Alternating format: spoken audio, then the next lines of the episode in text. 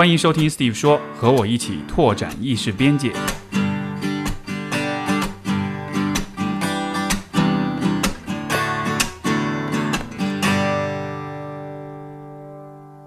好，欢迎收听 Steve 说。我们今天的嘉宾是一位远程连线，但是可能很多朋友都非常熟悉的一位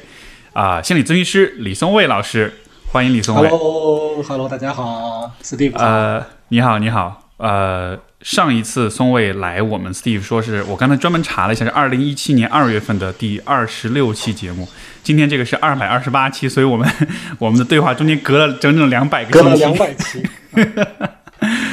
啊、很久不见啊，松蔚，这个、最近好吗？最近蛮好的。是，呃，我之前也说，我说我想你不仅是心理咨询师，你也是呃知名心理咨询师，因为呃这说起来哈，你看从那个时候开始那一波这个就是年轻的心理咨询师，包括心理科普作者那一波起来的，我觉得现在。我我看到你的发展，我觉得真的是还蛮不错的，就是你你算是我心目中，我觉得一直是发展还蛮好的一个典范跟代表，就是我还蛮为我们这一代的心理人有你这样的典范感到骄傲的，所以哇，谢谢谢谢谢谢。嗯呃，是我我们这两百期不见，然后现在你也是那个苹果选出的最佳播客，就是我觉得这几年不见，大家好像都有很多的成长，很多收获。时间是一个很有意思的事情啊，对，就它会改变很多东西。嗯，你现在所以现在就是主要是在做心理咨询，还是对我们上一次录的时候，那时候我的主业身份还是一个大学老师，当时我还是在一个体制内的学校任教。呃，一八年的时候我从那里出来了，对，所以现在基本就是一个自由职业的状态。啊？这个感觉怎么样？出来之后，呃，感觉其实还蛮复杂的。我觉得有经过一段特别，呃，心虚的一段时期。我觉得那个心虚不完全是对这种现实层面说，呃，比如说怎么挣钱啊、工作呀，可能不完全是这个部分。我觉得更像是一种从某种框架，或者说是有人在管着你，比如说早上几点钟你得去，要打卡，然后要完成什么工作，然后每个月的几号就可以领薪水，就是大概是一个在某一个框架里边的那样一个生活，突然就出来了。然后我可能几十年的人生经历里边，一直都是有人管的，然后突然之间一下变成没有人管的时候，我觉得差不多会有几个月、半年左右的时间是非常慌的。然后这之后慢慢就就适应了自由的感觉。所以就是那种脱离了一个很很有序的一个框架出来之后，可能一下子是有点过于自由、沉重的自由那种感觉。对对对，我记得当时我送孩子去上学，早上大概因为学校很早嘛，就是不到八点就把他送过去了，然后回到家才八点，然后我觉得好困啊，我就想，哎，我现在是可以睡觉的呀，但是就就觉得这个好像不对吧？就就怎么可以大早上还睡觉？对，因为以前就是这么多年都总觉得说有什么事情是必须做、应该做，但是到那个时候就觉得可以不做。是不是还蛮考验那个那种那种内驱力的？就是你得自己的自律啊，你自己得驱，动自己去做一些事情。我觉得有有一种恐慌，其实不做也没什么。而且后来当我真的开始适应了说，其实我想睡就睡，或者我 想给自己放个假就放假，我发现其实自己也没有真的那么需要给自己放假。就是那？那个好像是个过程，我觉得就是啊一旦经历了那个过程之后，其实自己还是会把自己管起来的。但是在那之前就，就、啊老觉得说，我这样会不会散掉？我会不会垮？明白？所以所以就好像是，其实你自己还是又慢慢找回了你自己的那个那个内在的那种驱动。对对对，是的。花了花了几个月的时间，这几个月当中有什么事情是你觉得特别帮到你的吗？就是去重建或者去重新找到你自己的那个内驱力，有什么很很有帮助的事情吗？嗯，发生了很多事儿。我觉得整个这个过程其实是我包括我太太，我们两个人都在互相去摸索的一个过程。呃，这里边当然就是有很多的探索尝试，但可能我觉得对我来说，那个感受冲击特别强烈的是在第二年，就到二零一九年的时候，有一段时间，呃，我父母他们在外地，呃，出了交通事故，哦然后进了医院。对我爸爸当时伤的还蛮重的，在 ICU 里边待了十天。哇呃，所以那个时候我就一下子就觉得整个生活就就完全就被这个事情给占据了。然后我大概在那段时间里边，可能比如说以前要定期要写什么公号的文章啊，或者包括做咨询、做培训，就所有这些工作在那个时候全都让位于，就是我要先把我爸我妈照顾好，因为我是独生子嘛，我一个人要照顾两个老人，就当时压力还蛮大的。所以这段段时期，我好像慢慢就，我觉得是我身体慢慢就感知到了，说其实真的没有必要以为自己能够掌控什么事情，就就其实很多事情它就是不由你掌控的，然后它来了就是来了，然后来了你就就去顺应这个事情就好。所以我大概在呃，就是我爸爸后来从 ICU 出来之后，又在普通的这个病房里边待了一段时间，然后我就慢慢养成了一个节奏，就我可能每天晚上在家睡觉，然后早上去，然后看看他的情况，然后可能跟护士啊什么聊一下，包括呃有一些交交费啊、换药啊，就有一些事情我就大概做一下，大概可能早上八点过快九点的时候，我就会离开那个医院，然后附近有一个咖啡馆，然后他那会儿开门，我就在那个地方坐着，然后拿出电脑开始写东西或者做一点事情，然后到中午的时候再回去看看要不要给他弄点什么东西吃之类。就是我就慢慢找到了一个新的节律，在那个节律里边，我就突然好像觉得自己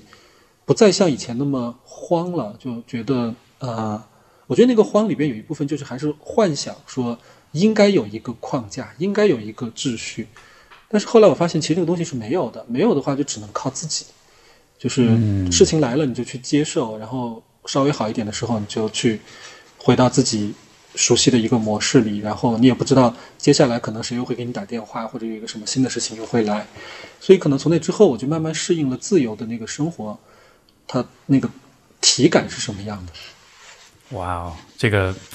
感觉，这个这个适应的过程，像是被狠狠的被命运狠狠的推了一把，捶了一拳，捶了一拳。是你说这个，我想起来，其实当时我都有印象。你我记得你当时还有在朋友圈在讲是吧？你还说感谢大家关对对对心什么的。对对，对是的是有这么一个事儿的。哇，我这么这么说起来，我觉得还因为和你的这个就是变成自自由职业这个重叠起来的话，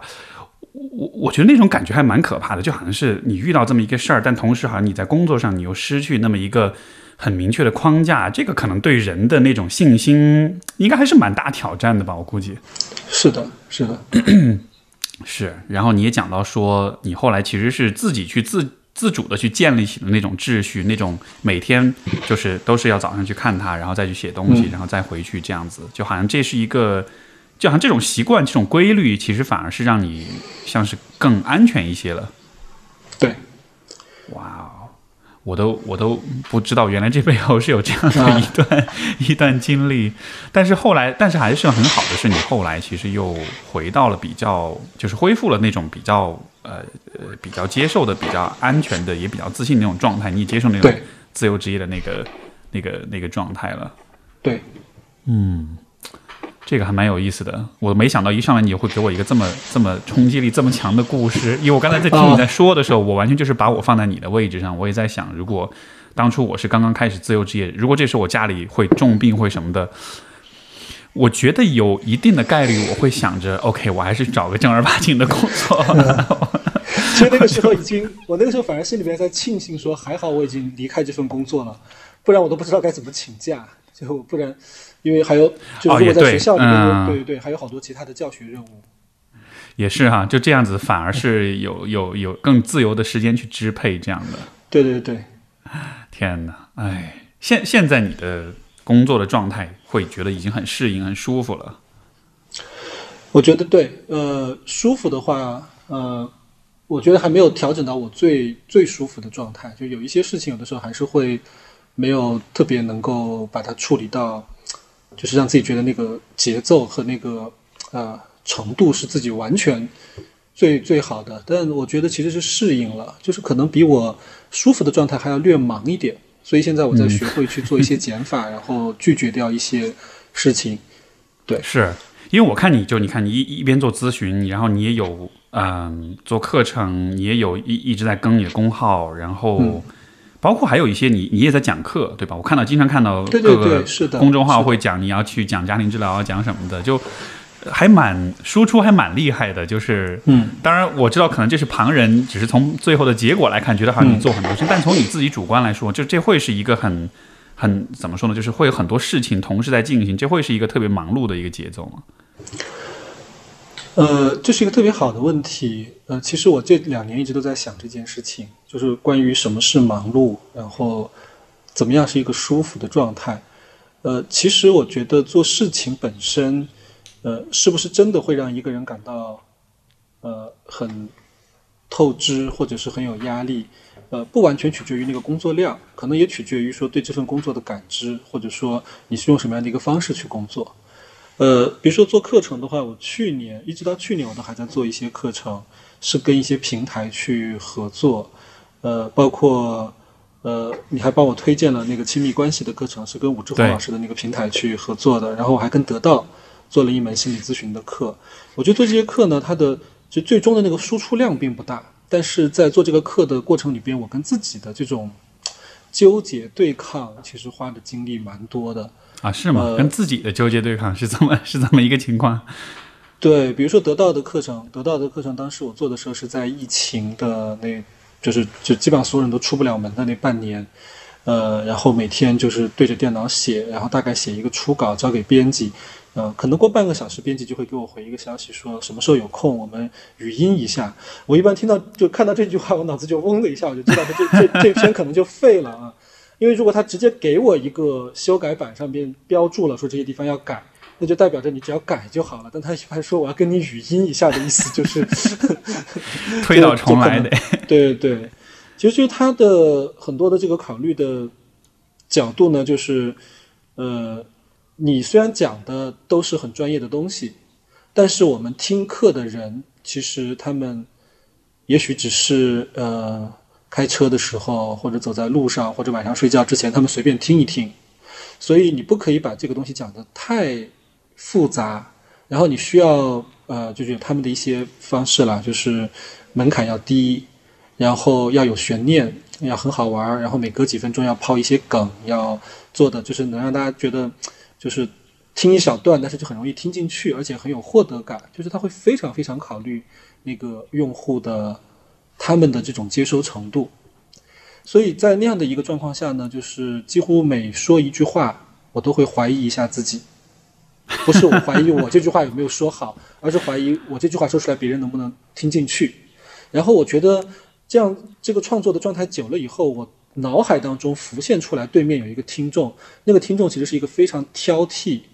或者说他是打着哈欠，然后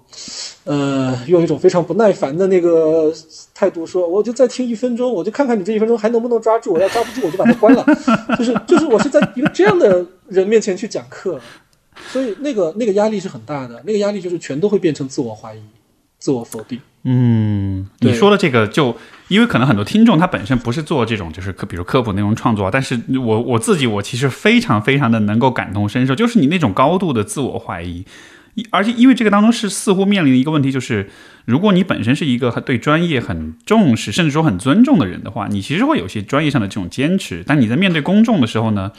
你又你又确实需要承认，就是公众能够接受的，或者能让更多人接受的形式是跟你的本来的习惯是不太一样的，所以这个就得有一个度，就是你得改变一点你自己，但是改到什么程度才能让你觉得你没有没有完全的背叛你自己？这个这个反复的消磨，我觉得是非常非常辛苦的，所以也会让我觉得很有意思。你看这样的一个消磨，其实所有的科普作者都会遇到，而对于你来讲，你一直在不就你还一直在写，虽然你一直是高消耗，但是你一直还是在输出，所以。是什么？是是是，这个是什么？就是说，应该是呃，我应该理解为是你找到了更强的驱动力，还是说你找到了一个比较舒、比较能接受的平衡，所以说才能保持一直这样一个输出呢？因为我是觉得这种消耗到了后来，有些人是会是会累的，是会放弃的。是的，对的。我找到了一个方法，那个方法就是我需要去重新想象一个听众。我意识到，如果我按照那样的方式输出下去，我最后就是会把自己放在一个非常卑微的位置上边，然后去想着我怎么样能够去讲出一些有意思的东西，然后能够让那个很挑剔的听众老爷 点点点头说你讲的还可以。我后来想说，我为什么要这样去为难自己呢？所以现在我在脑海当中，就包括此刻我跟你在聊天的时候，不管是我眼中的你，还是我想象的透过你看到的可能 Steve 说的这些听众朋友，我首先想象他们是一些友好的人。对他们确实是友好的人。对对对，是的，嗯我我会我会这样去让自己去呃进入到一种新的这种关系里，就是如果这个事情我自己做的觉得不舒服了，那我就不做了。嗯，我就不做了。然后我也尽量的会在跟别人去谈合作，包括跟平台什么的时候，我会尽量的把我的一些条件先提出来。我会告诉他们说，我讲的课不是每个人都喜欢听。然后我大概也不准备做一门就是能够卖的特别火爆的爆款畅销的这种课程，或者包括我写的文章，可能也不是所有人都爱看。然后说我我大概就这样。我可能会按照我的这个方式去输出，然后我相信我这么做其实对一部分人是有好处的，他们是会喜欢的，但是也许没有那么多，所以你们要掂量着。如果你们要跟我合作的话，你们得接受我这个部分。嗯，所以如果平台他愿意的话，因为现在我其实在做课或者在讲一些东西的时候，我觉得我不觉得那是在工作啊，有的时候就觉得，哎，这个时间到了，然后正好我们就可以见到一些呃。每周都会见面的一些老朋友，然后又可以开始去讲一些我喜欢的东西，然后他们当中可能会有一些反馈，然后我们可以一起聊得很嗨。我会把它当做是一个生活当中的一个还蛮开心的事情，所以我觉得可能就像你做播客一样，你每一期去见不同的人的时候，虽然你也会紧张，你也会准备，然后去把这个事情做得很好，但是我觉得你心里边的一个很底层的东西是，这是一件很蛮开心的事儿。当然，非常非常开心，对。你你你刚才讲有一个点，其实很给我一个很大的触动和启发，就是而且这其实是一个我已经无意识的在做的事儿，但是我听你这么一说，就把它给拎出来了。就是其实我们每个人在表达在发生的时候，都是有一个想象的听众的，或者一个想象的受众的。那么你得去看看你这个想象的这个受众，他就是你的想象是什么样的。而嗯，我由此想到的一点就是，其实从听众的角度来说，为什么每一次我，比如说我的像我的节目，嗯，或者是发出去的文章，看到大家的一些回复，这种回复其实对于内容创作者来说是非常非常重要的，因为大家的真实的回复会帮助我们去重新修改、重新定义那个想象是什么样的。如果没有人回复的话，你就只能靠你自己的想象。但是如果有人告诉你你的内容、你的节目、你的文字是如何帮助了我、影响了我，就好像是你就能，我们就是作为内容创作者，也就能有一个更清晰的想象。所以这其实是一个还蛮有连接感、还蛮有合作感的这样一个过程的。就是受众、读者、听众，他不只是被动的一个受众而已，他也在帮助你去构建你的那种信心跟你的那种心目中的那种想象那样的。没错，而且我觉得只要有一部分这样的回复。其实对我们的信心，对我们的自我认知来说就已经足够了。呃，可能我在最早开始去写科普的时候，还会把所有回复都看一遍，然后我就会 focus 在那些负面的反馈上边，然后就想说，哎，我为什么没有能够说服他？呃，或者他好像曲解了我，然后我就会特别有动力说，要不要再写一篇去辩白一下，或者是把这个人他的某种观念再拎出来去做一些纠缠。但是后来我慢慢意识到，就是你你必须得放过一部分，他们可能暂时还不理解你，或者他们可能也不需要去理解你，就是你得你得放过这样的一部分人，其实也是放过自己。然后，但是你怎么能够去说服自己呢？就是我看到了另外一部分人，那部分人他们真实的从我的工作里边得到了得到了一些价值，然后他们觉得帮到了他们一些，然后我我看到这部分价值的时候，我就会相信我做的这个事情就够了。然后剩下的人他听不懂，或者他暂时觉得还没到时候，那没关系，至少我这么做，我我我对自己是满意的。我我觉得这样子的一个心态是非常有必要的，在现在这个舆论环境当中，不然的话就就我我确实看到有一部分的朋友啊、同行什么，他们真的会被就是你你所说这种有些不同的声音，包括有些人他可能是不理解，甚至他不想要去理解，然后就会有一些这种。打击你的、批判你的声音，然后真的是会被影响到，然后会影响心情，会甚至可能会抑郁啊，会怎么样子的？所以好像保持那个心态还是蛮重要的。你你除了自己输出以外，你会去有去关注，比如说就是其他同行、其他的科普的，不管是个人还是机构，就是他们在做的科普的工作这样子的，就是。呃，因因为我因为你看，就是前不久不是也是那个知乎十周年嘛，然后我当时一想，我说哇，时间过得好快。然后我其实有回顾，就是从因为最早我开始写心理学科普，就是也是基本上算是从知乎那边起来的。但当时你已经是上面老炮了，但就是我们算是当时算比较早的一波起来的。然后后来也不断的有新的新人出来这样子。然后就但就这些年下来，好像我的一个感觉是说，其实真正在这个路上走得很远，而且有有所建树，或者说有。呃，怎么说呢？有真的有一些社会影响力的人，其实也不是特别的多。我觉得这个是一个让我觉得挺有意思的点，因为你看，说心理学，其实大家感兴趣的人是很多的，包括需要这个心理学方面知识来来帮助自己的也是很多的。但是从内容内容创作者，从做从科普作者的角度，就好像这始终不是一个特别，始终是个感觉挺挺艰难，一个淘汰率挺高的一个道路的样子。我不知道从你的角度，你会怎么看这个？呃，其实这是一个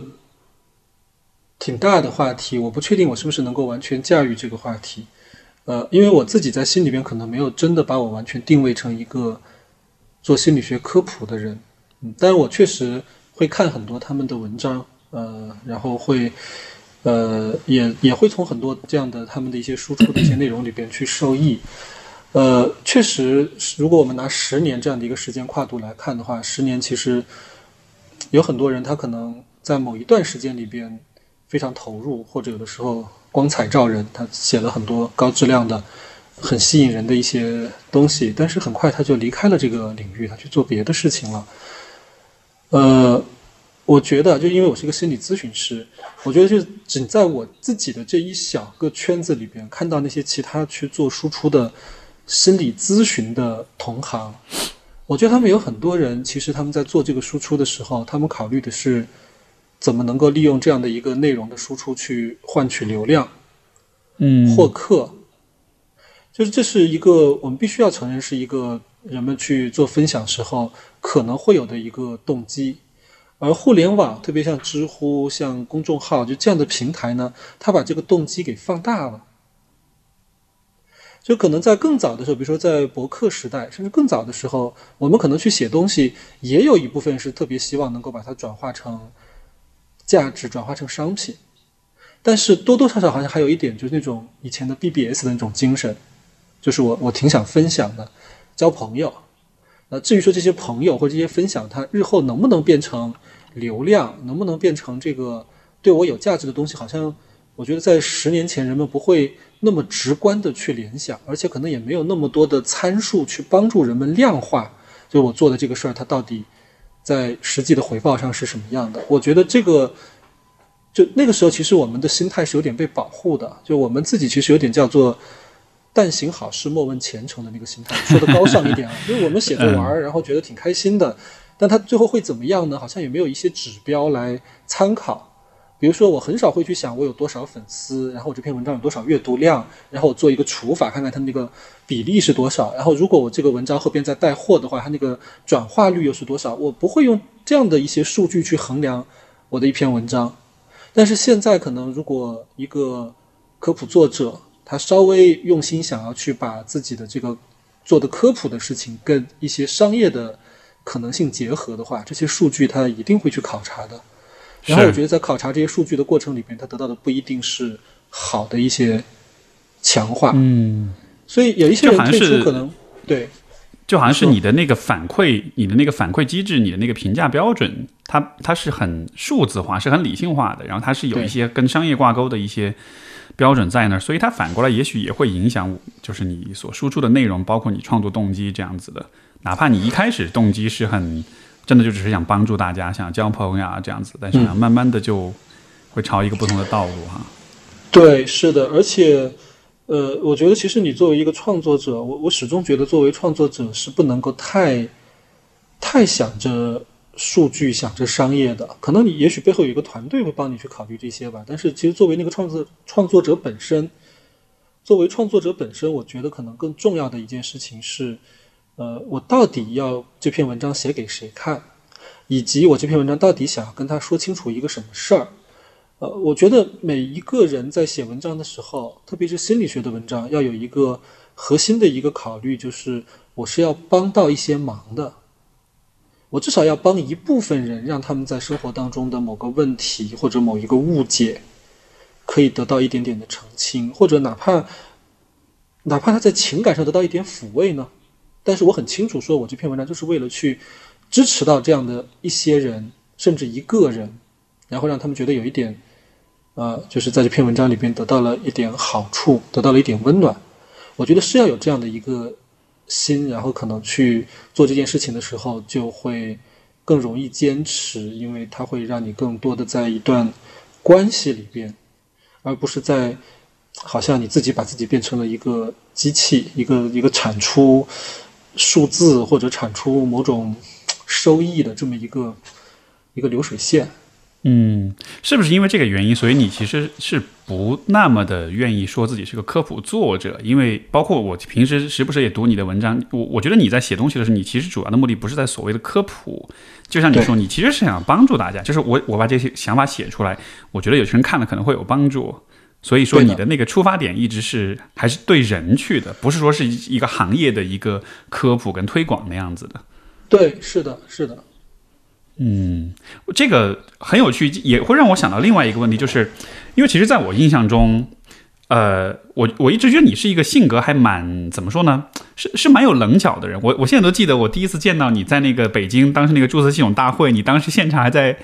当时有一个现学术讨论，你还在现场怼人什么的，我当时就说哇，我说李松伟好 好好好有棱角。但是，嗯，我不知道这个和你刚刚讲这个会不会有关系，因为你刚才说到你的坚持，说到你的这种对科普的你的一个角度，就就是就是是蛮需要坚持的。包括你跟合作方、跟平台方去合作的时候，嗯，如果是。宜人性稍微高一点的人，可能就会更多的说：“好吧，好吧，那平台要求我这样子，那我就调整一下。”但我感觉你还蛮有你自己的这种想法，蛮有自己的这个坚持。这个会不会和就是和你那个棱角也好，和你那个怎么说呢？就是那个很很有点自我，或者也许是宜人性有点低的那个部分，你觉得会有关系吗？啊。啊，这是我很多年前的黑历史了。对，是的，我我觉得我以前宜人性是比较低的。其实我觉得我现在宜人性反而变高了。啊哈，其实 Steve，你那时候看到我非常有棱角的一面，那只是我生活里的一个侧面，而另外一个侧面就反而是我可能在跟别人合作或者做很多事情的时候，我其实是更容易去让步的。啊，我是不太容易去表达自己的，所以我觉得我那个时候好像有两个不同的身份。一个身份是现实当中的我，是一个有一点胆小怕事，有一点这个呃，就不太能够去坚持自己去保护自己的边界的那样一个人。就是现在很多人看我，可能想象不出我有那样的时候，但确实是有的。我我真的 真的想象不出，还蛮意外的。十对十年前，十一年前去那个上海世博会，呃，我就记得我们那所有的热门场馆前面都要排队嘛。啊，我跟我老婆那时候还是女朋友啊，我带着她，我们俩一块儿去排队，然后就有一些人会插队，我就记得那个时候我好想跟他们吵架，我就想说，我排了这么久，你看不到吗？就你们，就是就不知道怎么吵，真的不知道怎么吵，然后就就开不了口，呃，包括在生活当中，就是很多时候就是就觉得憋了很多的气。然后也不知道该怎么去表达，但是另一面就是在网上，或者是在就像刚刚你说的这种学术会议，因为它会变得非常像是这种观点之争，它不会太多的像是我这个人跟那个人发生什么，而是就是一个说你说的不对，然后我告诉你应该是什么，就是那一面就可能是在这种学术层面上，在一个观点或者说的大一点就是真理之争的时候，我觉得好像我也在那里边去试图去。去发泄或者去 宣泄我在生活当中不是那么嗯，就是平和的那一面，然后会把我的一些呃，我那个时候还有一个观察，就是我我除了自己这样以外，我有个观察，就是我发现当时比如说在微博或者在很多的这个平台上边，那些骂人骂的非常厉害的大 V 啊，就他们骂的，他们用那个文字骂的时候，你觉得说哇，这个人简直就是舌灿莲花，他他怎么那么会骂？就是他真的是把把人骂到就是。就是不知道怎么还嘴，就是真的是很厉害。但是你在线下跟这些人见面的时候，你发现他其实是蛮拙于表达的，就是他的言辞是比较钝的，然后他整个人也会让人感觉是有一点内向啊，有一点有一点退缩。就是有好几个这样的朋友，我有好几个认识这样的人，所以我当时就会觉得说，是不是我们这样的人就在网上看上去威风八面，然后，但 但其实生活当中其实都是 loser，就是那个时候是我觉得是有这样的两面性。但这么多年，慢慢的，包括也从学校里边出来，我觉得也没有那么多理想化的那个色彩了。呃，一面呢，就是我可能不再那么去看待说所谓的真理、是非、对错，我不会去分得那么清楚了。呃，我头脑里边也没有那么多说一个人应该怎么样才是好的，然后如果怎么样，这个人就是就是有问题的，我就要去呃。骂他，我就要去批判他。我觉得这些东西好像在我头脑里边淡了，而在现实的生活当中，在跟不同的平台合作方、客户，就是在跟不同人打交道的过程里边，因为我现在也需要为自己的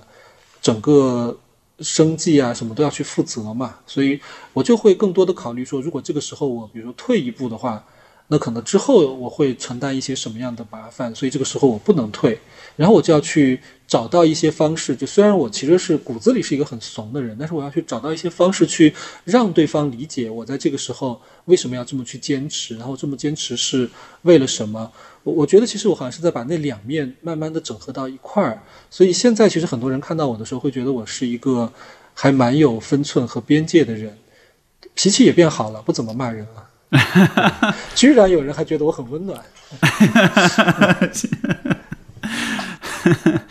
嗯，这个这个变化还蛮有意思的哈，就是好像就好像是你曾经有那样的两面，当你在说的时候，我其实还蛮有共鸣的。就是我觉得这会不会也是我们都在成长过程中都会有这样一个，嗯。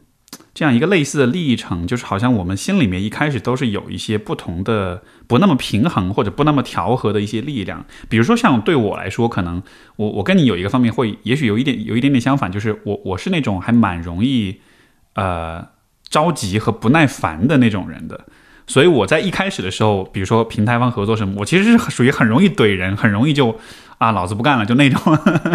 然后，但是但是那样的一个状态也是。就是属于慢慢的，好像随着时间的推移，我好像觉得我其实没有必要那样那样对别人。其实大家都只是在做一份工作而已，然后也是变得更更柔和。就好像是我觉得我们在更，也许在更年轻一点的时候，你会有那个更理想化的、更更冲动的、跟那种更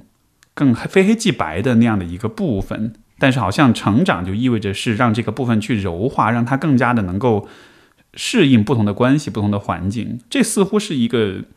成长的必经之路。我不知道能不能这么说。嗯，我我觉得是是自己已经可能经历了比较多的事情之后，能够从自己的行事的风格，或者是呃，就是在现在去预判很多事情的时候，其实能够从过去的很多经验里边，就能够去大概知道说，假如我在这个点上这么去做的话。可能会怎么样？所以我现在就是能够在更早的时候去调节一下自己，啊，就是在这个时候，呃，包括你刚刚说的那个部分，我我我是能感知到的，就是我对别人也有更多的理解，啊，我理解别人，并不代表着我就一定要去为别人让步，但是我我就会跟他说，我说啊，其实都不容易，我知道你们是这样考虑的，然后那我也告诉你我现在的一个考虑是什么，然后我们看看我们有没有一些。不一样的解决方案，就是我现在大概会这样去把事情拿出来谈，是因为我知道按过去的经验来说，我知道如果我过去那样去处理，可能这个事儿最后真的就会变得更麻烦、更难以收拾。然后我希望我我知道对方和我我们都不希望看到这个结果，所以我就拿我的这个人生经验出来告诉他说，如果怎么怎么样做的话，最后会有什么结果？那我们不妨现在就不要那么做了，我们来考虑。对。就是人老了以后，就慢慢的多了一点智慧。是，嗯，现在这个你身边还会有，如果你遇到这种想要入行的年轻人，就是做咨询师或者是做心理科普这样的，如果他们来问你说，哎，你怎么看这个选择？有没有什么建议跟忠告啊什么的？你你会说什么？我现在身边就有很多，因为我现在做教学嘛，对我教很多的咨询师，呃，他们如果问我，我都会告诉他们说，这个这个行业跟别的行业相比，不是一个特别差的行业，但也不是一个特别好的行业，就是你需要需要用一个现实的眼光去看待，就是就像创业，就是你做任何生意，其实也一样，可能在创业的头两年里边，有百分之九十八的公司都会倒闭，呃，这是一个这是一个铁一样的事实，一个数据摆在这里。然后，如果你要去做心理咨询师，你可能也在头几年里边，有很多人是坚持不下去的，除了经济上的投入、时间上的投入，可能还有好多好多的关卡，就是你自己一关一关的要过。我会告诉他们这些，我会告诉他们这些，我告诉他们说这些并不是为了去吓退你，说不要去做这一行，只是告诉你说这一行是长这个样子的，没有特别好，但是它也不是特别坏。然后，如果你对这个事情有一定的了解了之后，你还愿意去坚持的话，那我的建议就是说，你至少在这个行业里边待满三年，对你要让自己先活三年，活着。而且，我说你这三年里边不要去计较说获客。因为他们如果太早就是想着说我怎么能够去宣传我自己、营销我自己，他就一定会让自己这条路走到有一点危险的一个方向上边，呃，去承诺很多自己其实根本做不到的事情啊。就是我说你这几年里边，你不要去想着怎么获客，你也不要想着说，比如说一个人来找你做咨询，然后你就怎么去把这个人留下来，然后，你做的时间越长越好。我说这些其实都不是。你做一个生意，做任何一个生意的生意经，他都不是说在某一个客人身上就是想着办法的去变现，那一定是说我把这个客人先当成是自己人，然后看看怎么能为他提供最好的服务。那假如说有些东西他用不上，用不上就算了，就是你你也不是非得就是要这一次就要成交，就要有什么样的一个就是。我们可能叫买卖不成仁义在嘛，就是如果如果你觉得暂时这个咨询帮不到你，或者呃，我们谈了几次之后发现说也就只能走到这里了，我的能力也有限，那我们就可以停在这儿。但是只要我把这个时间熬了几年，然后也慢慢的见多了一些人，也在这个地方积累了一定的。声誉也好，或者什么也好，其实这后边的路就会越来越好走。但所谓的好走，也不是说你就能一下子过上没有烦恼的人生。但是我觉得这个生意是能够做下去的，因为关于创业的另外一个数据就是，如果你是那百分之二能够活下去的店的话，其实这里边大部分就可以开始走上一个稳步发展啊，嗯，不断的去有一些更好的一些机会，我觉得就会走上这样的一条路。所以就是先想清楚，想清楚之后坚持。嗯，对于你来说，就是呃，在坚持这个问题上，最大的曾经有过最大的挑战是什么？或者说有没有什么时候是差点不想坚持了？会有这样的时候吗？嗯，其实有过。呃，我觉得可能在某一段时间的时候，其实会思考说，我到底要。把自己的主要身份定位成什么？我可能几年前是有好几个不同选择的。我的一个选择是把自己定位成心理咨询师，另外一个选择是把自己定位成一个高校的教师。那如果我是把自己定位成高校老师的话，其实可能我更好的一个策略应该是把大部分的时间用在去写文章、申请项目，然后尽快的去评职称。然后可能做咨询、做培训这些可以作为我的业余生活当中的一小部分，那是一个更好的策略。然后我可能还有一个可以选的，就是要成为一个自媒体的创作者。我甚至还可以选择商业，因为当时我其实也有跟人合伙去做公司，然后也是一个公司里边小小的一个股东、合伙人。我是有各种不同的选项的。然后我也曾经想过说。如果我把其中某一个选项发扬光大的话，可能我就要在别的路上就走到这里为止。而当时可能跟我前后脚或者同一批的这个其他的咨询师里边也有去选不不一样的选项的，比如说简历里，他后来做了简单心理，然后他就把自己作为咨询师的这个部分的工作就放下来了，他就对专心去做 CEO。然后钱庄其实也是，钱庄以前也是做咨询师的，对，但他后来做了 Know Yourself。所以，就是我其实也是在某个时刻去问过自己这个问题的，就是我还要不要继续做咨询？但我后来还是考虑了各种可能性之后，我觉得咨询师的这个职业是更适合我的。嗯，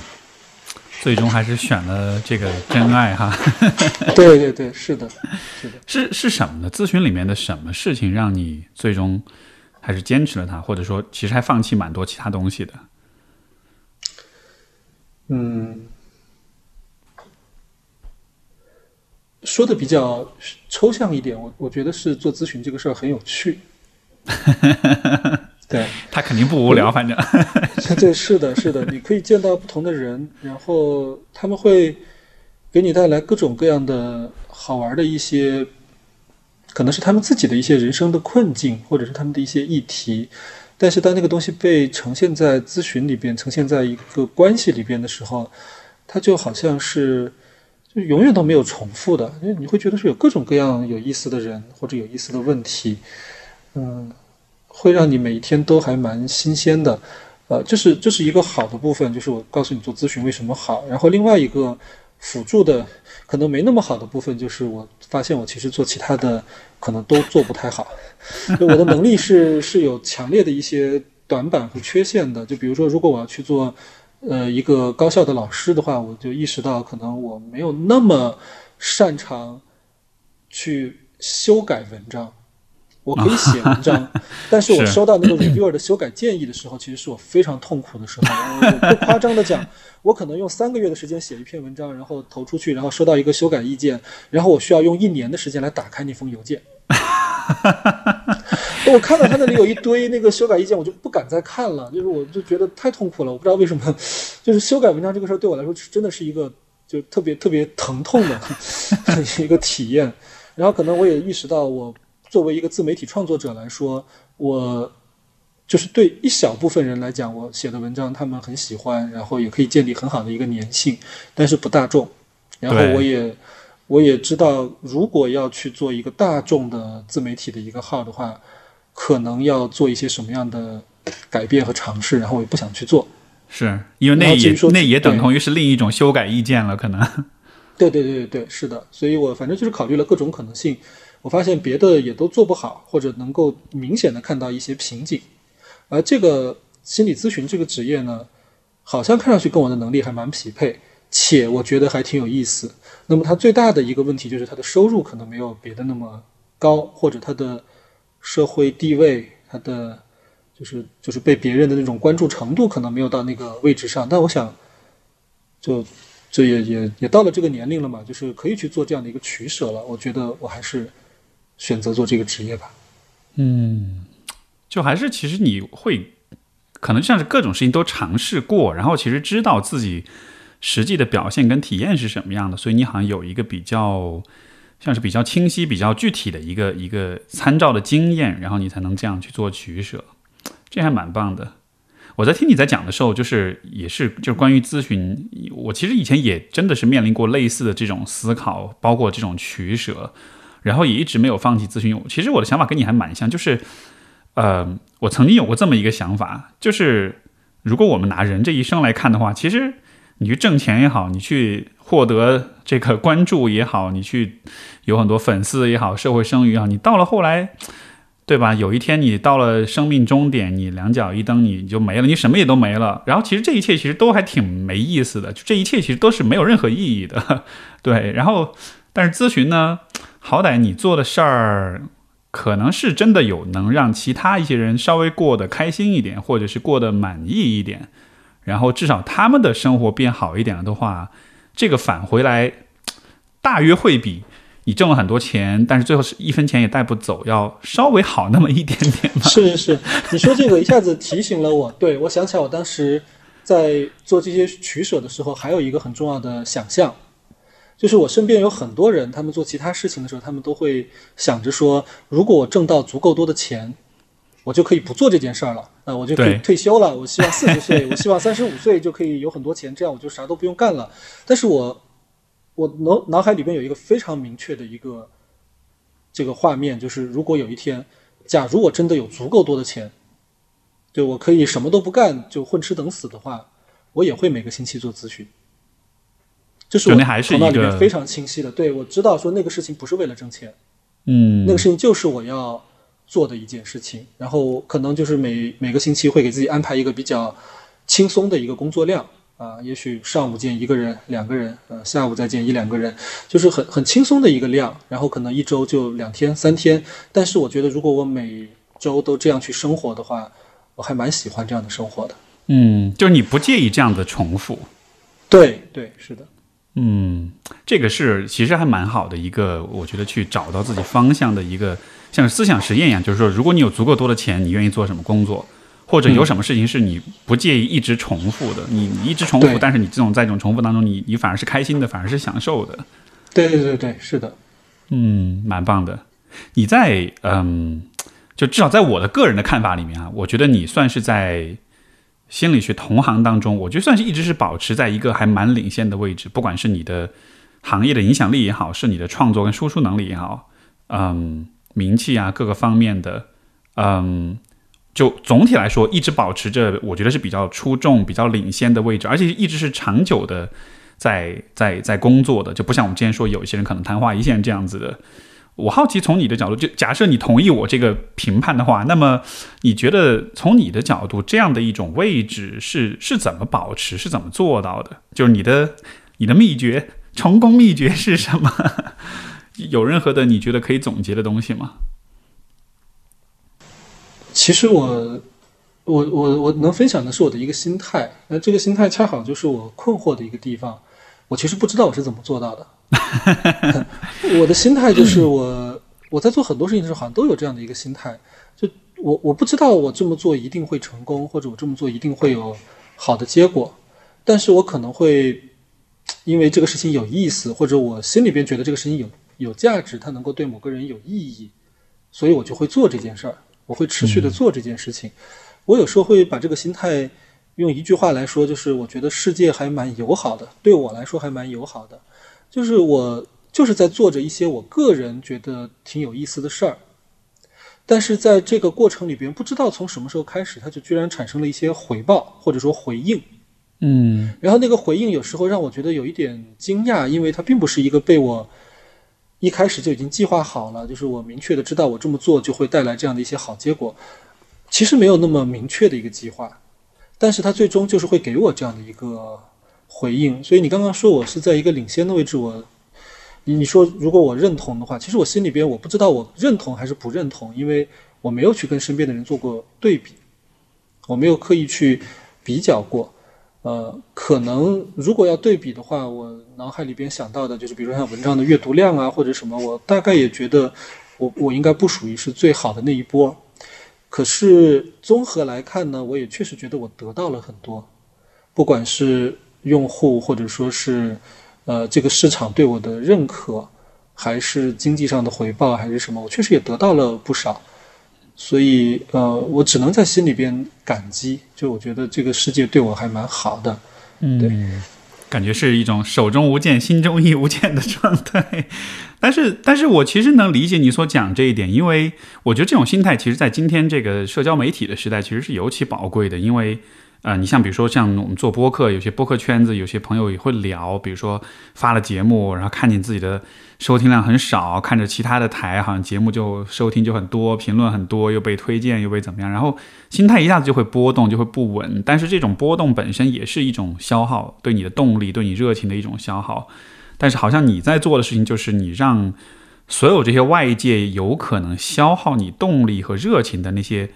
那些那些噪声都把它降到最低，就你降最低方式似乎就是你就完全不去看这些东西，你甚至都不去给自己设定目标，就让自己好像是完全处在一个像是一个真空或者说是一个绝对安静的一个环境里面，然后你就只是做自己的事情。我我甚至说的再再夸张一点，我觉得可能我比那个完全不去看还要更过分，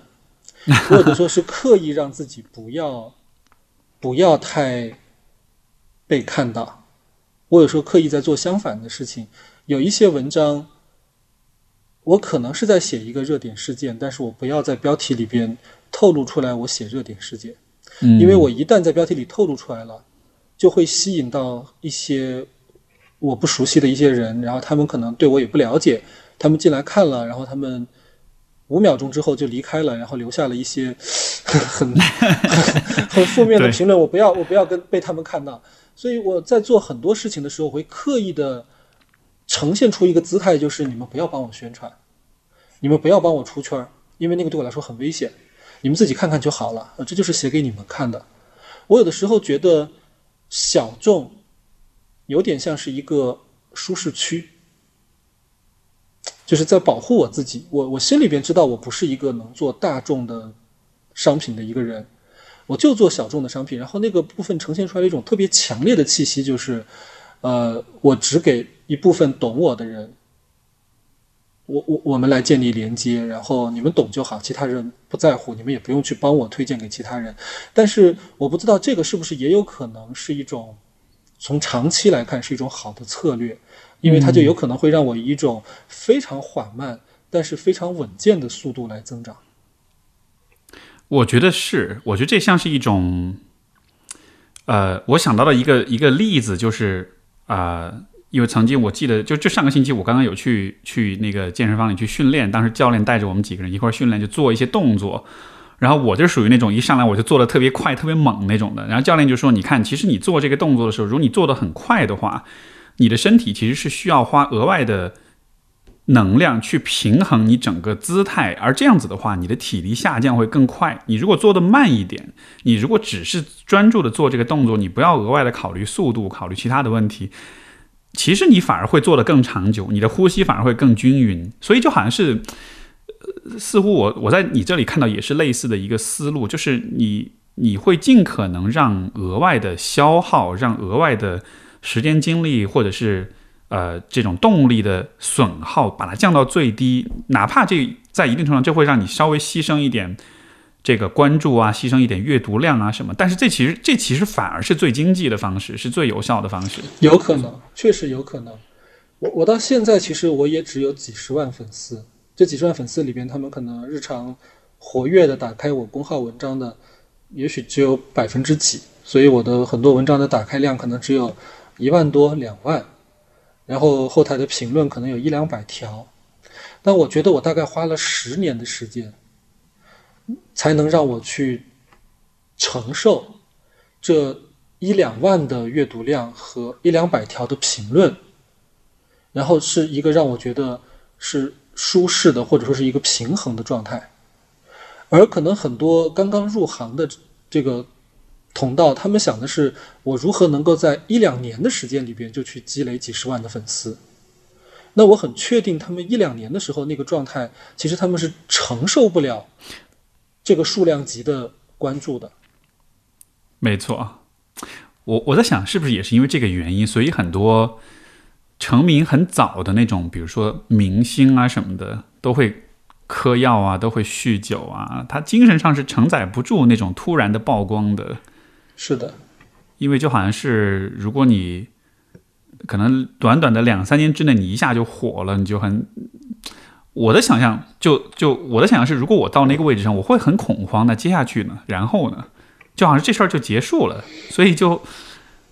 感觉应该是把这个过程延长一点，把增长的过程延长一点，这样子好像你才会长久的有那样一种我在往上走的快乐，而不是说一步登天，然后接下去你就不知道该干嘛了。一是不知道该干嘛，二是其实也根本没有能力去驾驭那个位置，因为在那个位置上边，自己根本就无法去控制自己了。就我你你会被很大的不知名的力量推着往任何一个地方，然后你都不知道哪个地方有陷阱。没错就，像就像有很多今天的流量明星，他们可能在某一时刻非常风光，因为他们获得了巨大的流量，但是那个流量它可能在另外一个时候，它会它就像水，它也可能就变成了海浪，变成了风暴，然后就把它给掀翻了。我想到那个丁真，你知道吧？对，对，我觉得，我觉得那小孩好可怜啊。他其实，我觉得他其实就是这样一个典型，就是他其实是一个很普通的一个 nobody，而且他还不是，他真的就是那种乡下小孩，也没什么文化，也很简单，嗯纯粹是因为照片火了。我还蛮难想象他现在的生活是什么样子的，每天要被多少人使唤来使唤去，要做这样那样的事情，就。这么说起来，我觉得这个这背后说不定有很多我们不为人知的那种，可能还蛮惨的事情的。是嗯所以成名过早或者是增长过快，真的不一定是好事情。这个在现在这个时代，我觉得，呃，在这种还蛮浮躁的氛围之下，我觉得有保持这样一种心态，确实还是蛮重要的。你除了刚才我们所讲这一点，就是你没有刻意的想要去增长，或者是想要去让自己被看见以外，我好奇有没有一些就是，比如说你在生活中会有的一些习惯，或者你经常做的一些具体的事情，是你觉得对你的成长、对你发展是有帮助的。因为我问也是因为，比如说当听众们，他们可能不一定是这个行业的，对吧？但是可能在他们自己的成长跟发展过程中。呃，因为因为现在我是越来越强调，或者是相信说，其实习惯或者是你反复经常做的事情，对你是有很深影响的。所以建立起哪些哪一些的 routine，哪些的习惯，呃，这个在我觉得在很大程度上其实是会就长远来说是会定义你这个人，是会定义你的身份、你的职业方向、你的甚至是包括你的心理状态这样子。所以从这个角度来说，有什么是你一直坚持在做的，或者是习惯的事情吗？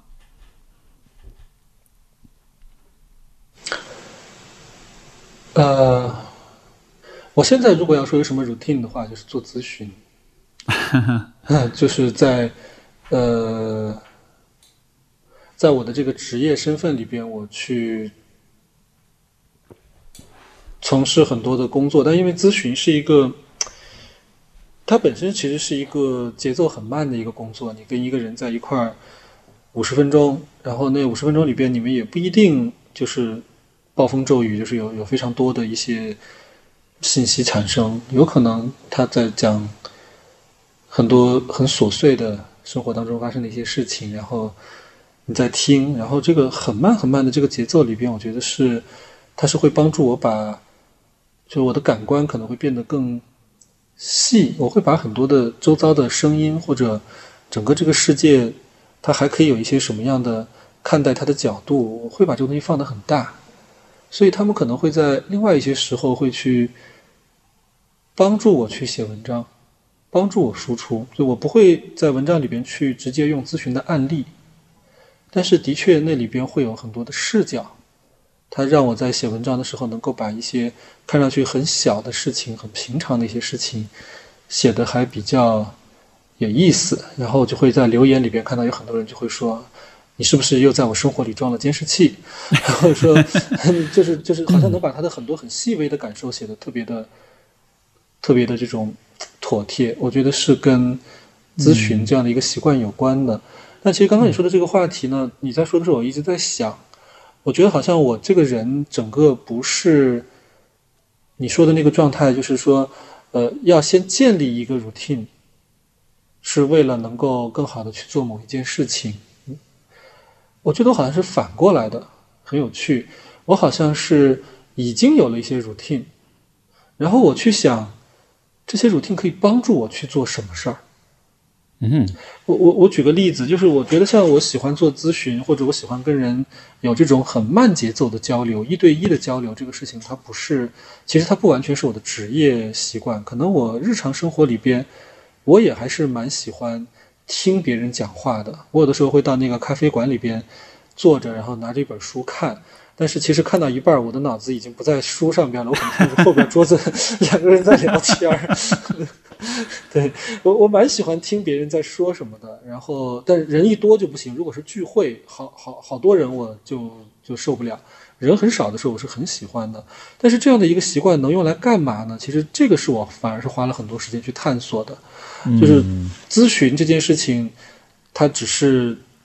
一种可能性啊，它就是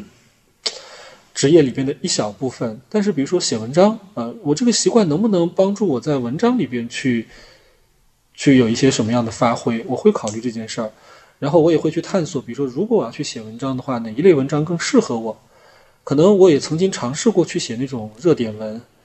分析一个热点事件，发现不适合。然后可能也尝试过去写，是不是这种比较特别有情绪的，然后嗯有一点煽动性的，发现写不来。然后最后可能找了很多个方向之后，发现说，哎，就某一类的文章还蛮适合我的。然后这一类文章可能恰好跟我日常生活我习惯的或者我在积累的一些东西是相关的。所以我觉得其实也许我们的听众，呃，一个就是你可以去考虑说我要建立一个什么样的 routine。嗯，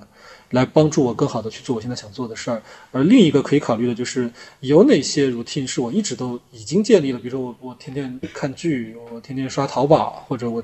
每天躺在沙发上发呆，然后 就是可能已经有一些 routine 了。然后你现在要想想看，在这里边我能够去挖掘出一些什么东西。呃，那个就是它是属于我的，我在那里边很享受，很自然。但是那个东西可能也能帮我去跟更大的世界去连接，然后跟更多的人去交流。对，嗯，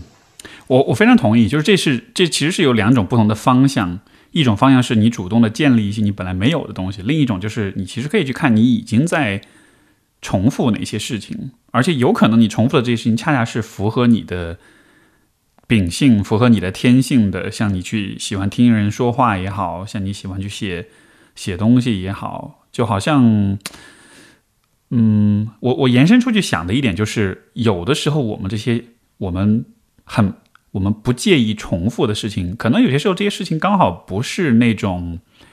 啊，比如说被家长或者被身边人认同的事儿，他觉得这事儿没什么价值，没什么用，所以他其实是会有点就是。这个就是打打击你的积极性的那种感觉在里面，但是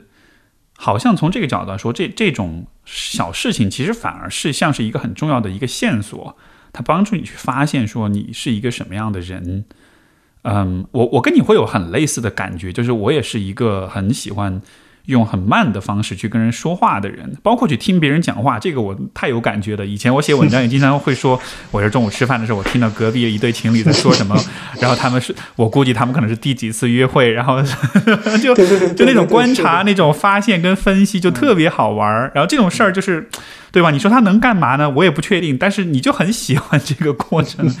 所以就好像是这种喜欢是是很原生的，是很自然而然就会存在的。它甚至都不是你有意识的去建立的一个，它就是你天性里面所有的一个部分。对，对的。嗯。啊，原来你也喜欢干这个事情。我刚刚讲的时候，我还有一点觉得有点羞耻。我说这 听起来太太八卦了。我我觉得可能，嗯，可能做做咨询的人，可能多少还是会有这么一点类似的 共同的这个这个地方。对。而且，呃，我做咨就是我去选择做咨询，一方面就是说这个喜欢听人讲话这些，我觉得另一方面好像是那种，就是有的时候你听到很多事情，你能够抽丝剥茧的把当中一些一些点给联系起来，能够去靠你的那种分析能力去找到一些线索，然后比如说一个事情摆在面前。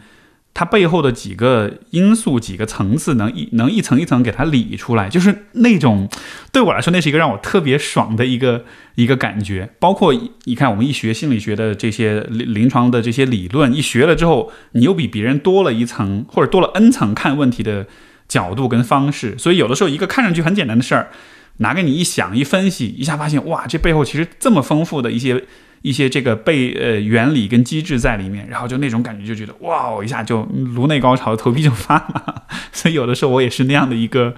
一个感觉。你你现在的专业方向其实是主要就是在呃关注的家庭治疗上面了，对吧？这个这个流派，呃，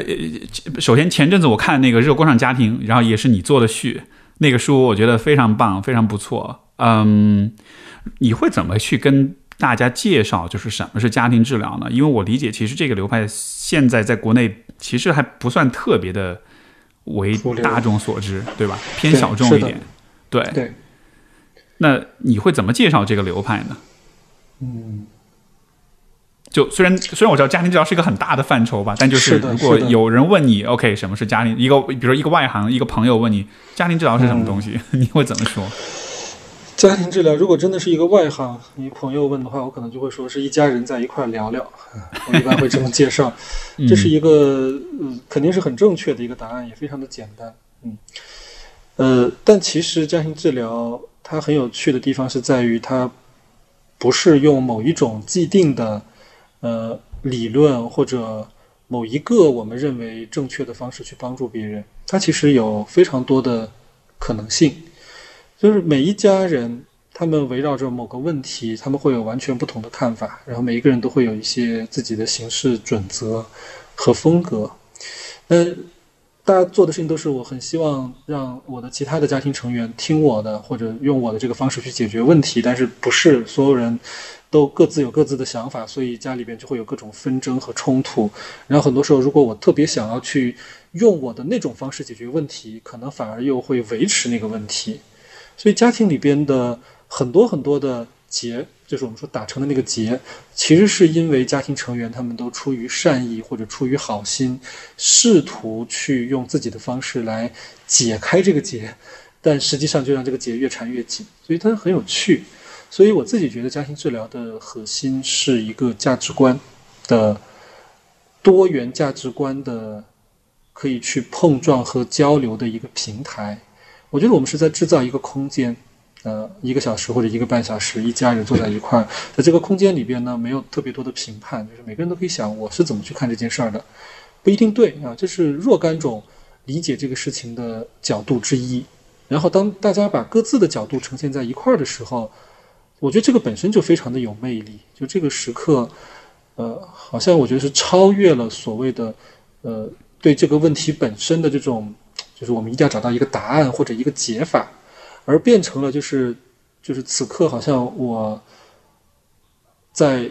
这一家人当中，每一个人都获得了一些新的视角，然后都觉得我好像比之前更理解跟我不一样的人了。然后有很多我之前觉得就是气不打一处来，就是他怎么可以这样想？就是为什么这个人总是跟我对着干？然后在这一刻，我好像在内心很深的地方理解了，然后我也。释然了，就是他们会有很多这样的时刻。我觉得这个瞬间对我来说有点像，像是一个非常小型的奇葩说或者是什么，我不知道，就是一个，嗯，一个特别特别有趣的一个时刻。就是在在那个时候，我就觉得我们我们在做的不只是去治病或者去研究一个问题，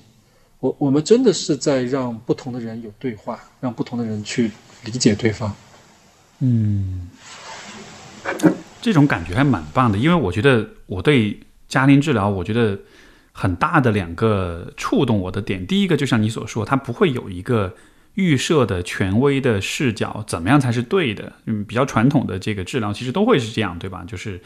问题是怎么回事？我有一个分析框架，然后你来跟我讲你的状况，然后我告诉你，在我的框架里你是怎么出了什么问题，然后你要按照这样的步骤来改变。但是好像在家庭治疗里面，我理解其实家庭治疗师反而是一个。他反而是去权威化的，他只是作为一个像是一个 facilitator，一个协调者的角色。是的，我只是帮助你们来开启啊维系这样一个理解彼此的这样一个对话。所以他的角色和传统的这个心理咨询师其实还是还蛮不一样的。嗯，而第二点就是你刚才所说，好像每一个人是站在自己的视角上有自己的认为对的方式，但是好像我感觉好像家庭治疗这个对话的过程，它其实是有一点。对每一个人来说，这好像都是一个去中心化的过程，就是我不再把我自己的角度作为唯一的合合法的角度，而是我可以把自己放在一个像是一个网一个网络里面，去看一看这个网络我们之间相互的作用是怎么回事儿。对对，所以家庭治疗呢，它有很多好玩的瞬间，就是可能我写的文章啊，或者我平时去讲的一些课里边，也经常会带给人这样的一些启发，就是它。很多改变是怎么发生的呢？其实，在一些很荒谬的时候发生的。是这个 荒谬的意思就是，我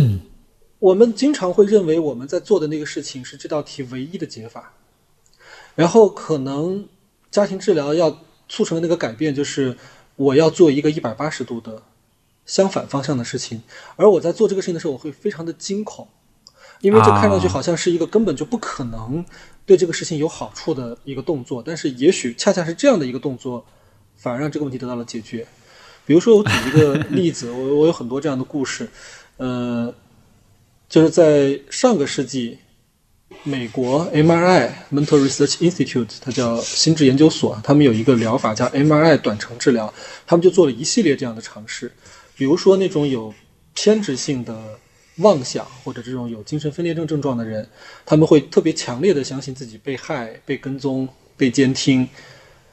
然后他们来寻求帮助。而通常人们对他的回应方式就是：“你别瞎想啊，你没有证据，你凭什么说你被害？然后我告诉你事实是什么。”那当我们试图去把这些所谓正确的观念，呃，给到他的时候，对方就会反弹，然后他会更强烈的说，嗯。你跟他们是一伙的，对对对。第一就是我还是相信我原来相信的。第二，现在我开始不相信你了，你可能也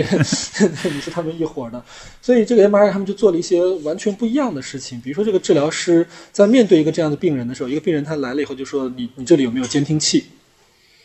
就是因为我被 FBI 盯上了，然后他会不会在你这里放监听器？”然后那个治疗师就非常的愤怒，他就拍案而起说：“就是这帮人居然敢在我的。”办公室里面放监听器，然后说我我就不做治疗了，我今天就必须要把这个监听器给找到。然后他就开始翻箱倒柜的去找，就是哪个地方有监听器。然后那个病人就坐在那里就吓傻了。然后这个治疗师找了一会儿以后，就抬头看着这个病人说：“你不要在那愣着，你跟我一起找，跟我一起把那个沙发给给掀开。”然后他们就把所有的角落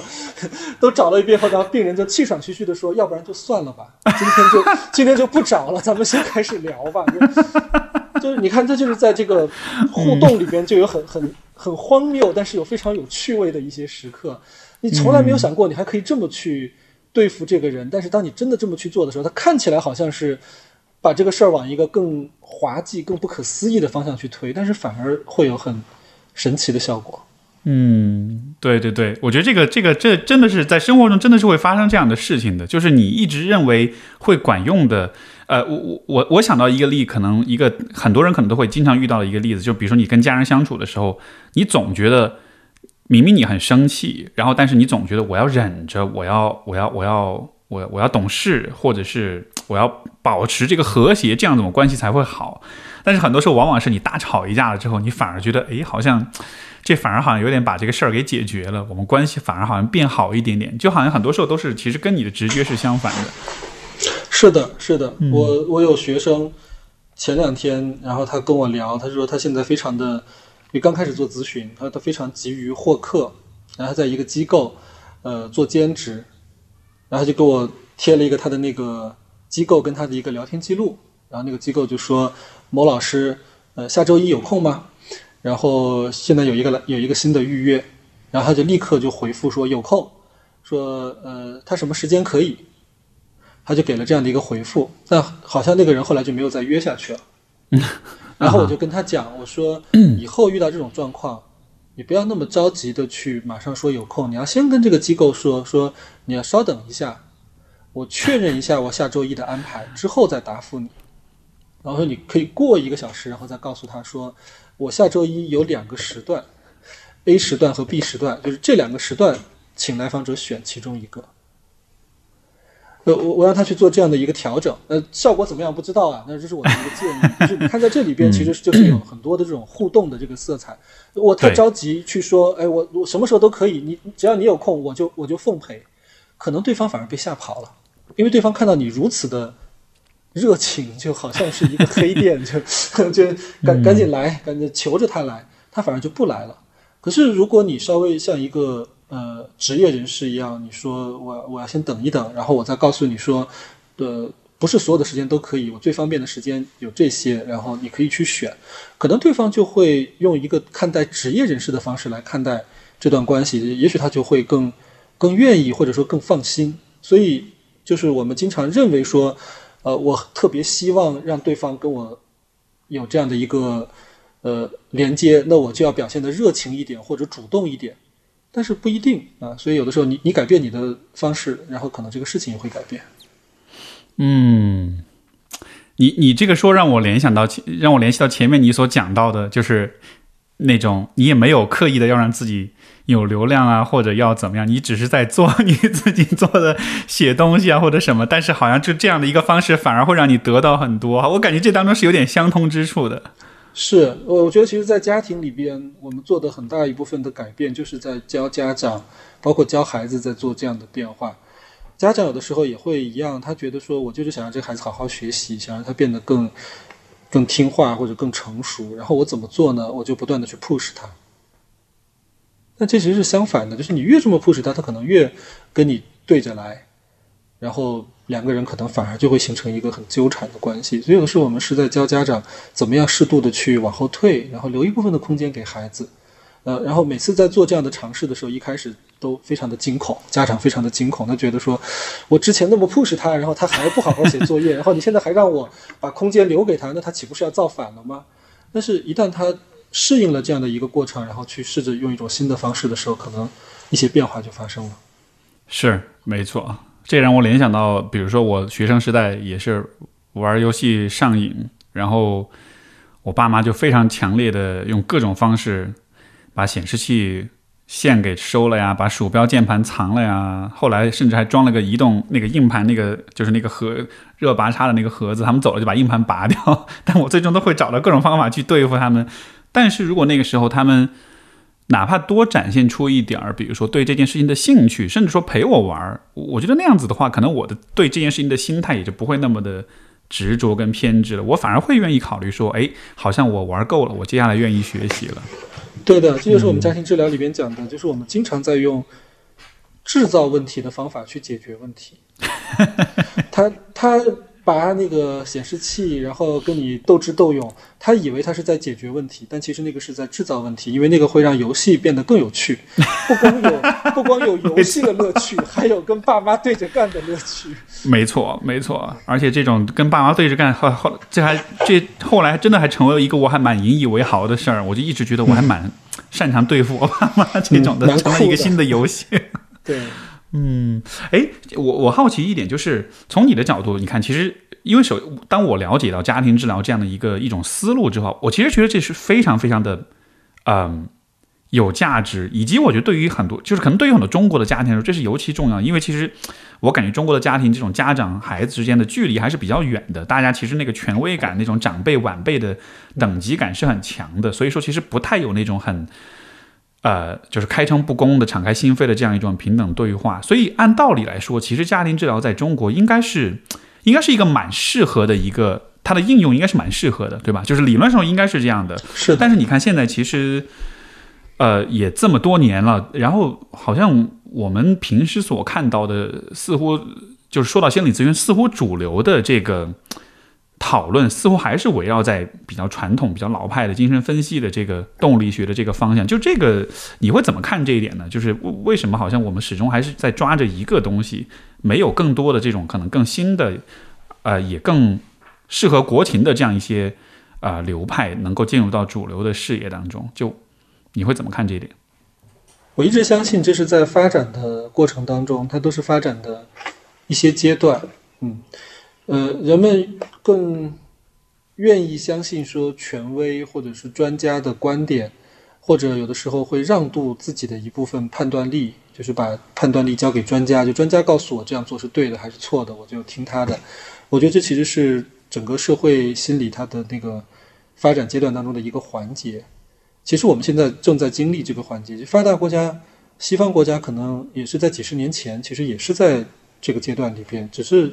后来，他们慢慢的从这里边又继续往后去发展。我觉得其实中国也一样，所以，呃，可能不同的地方，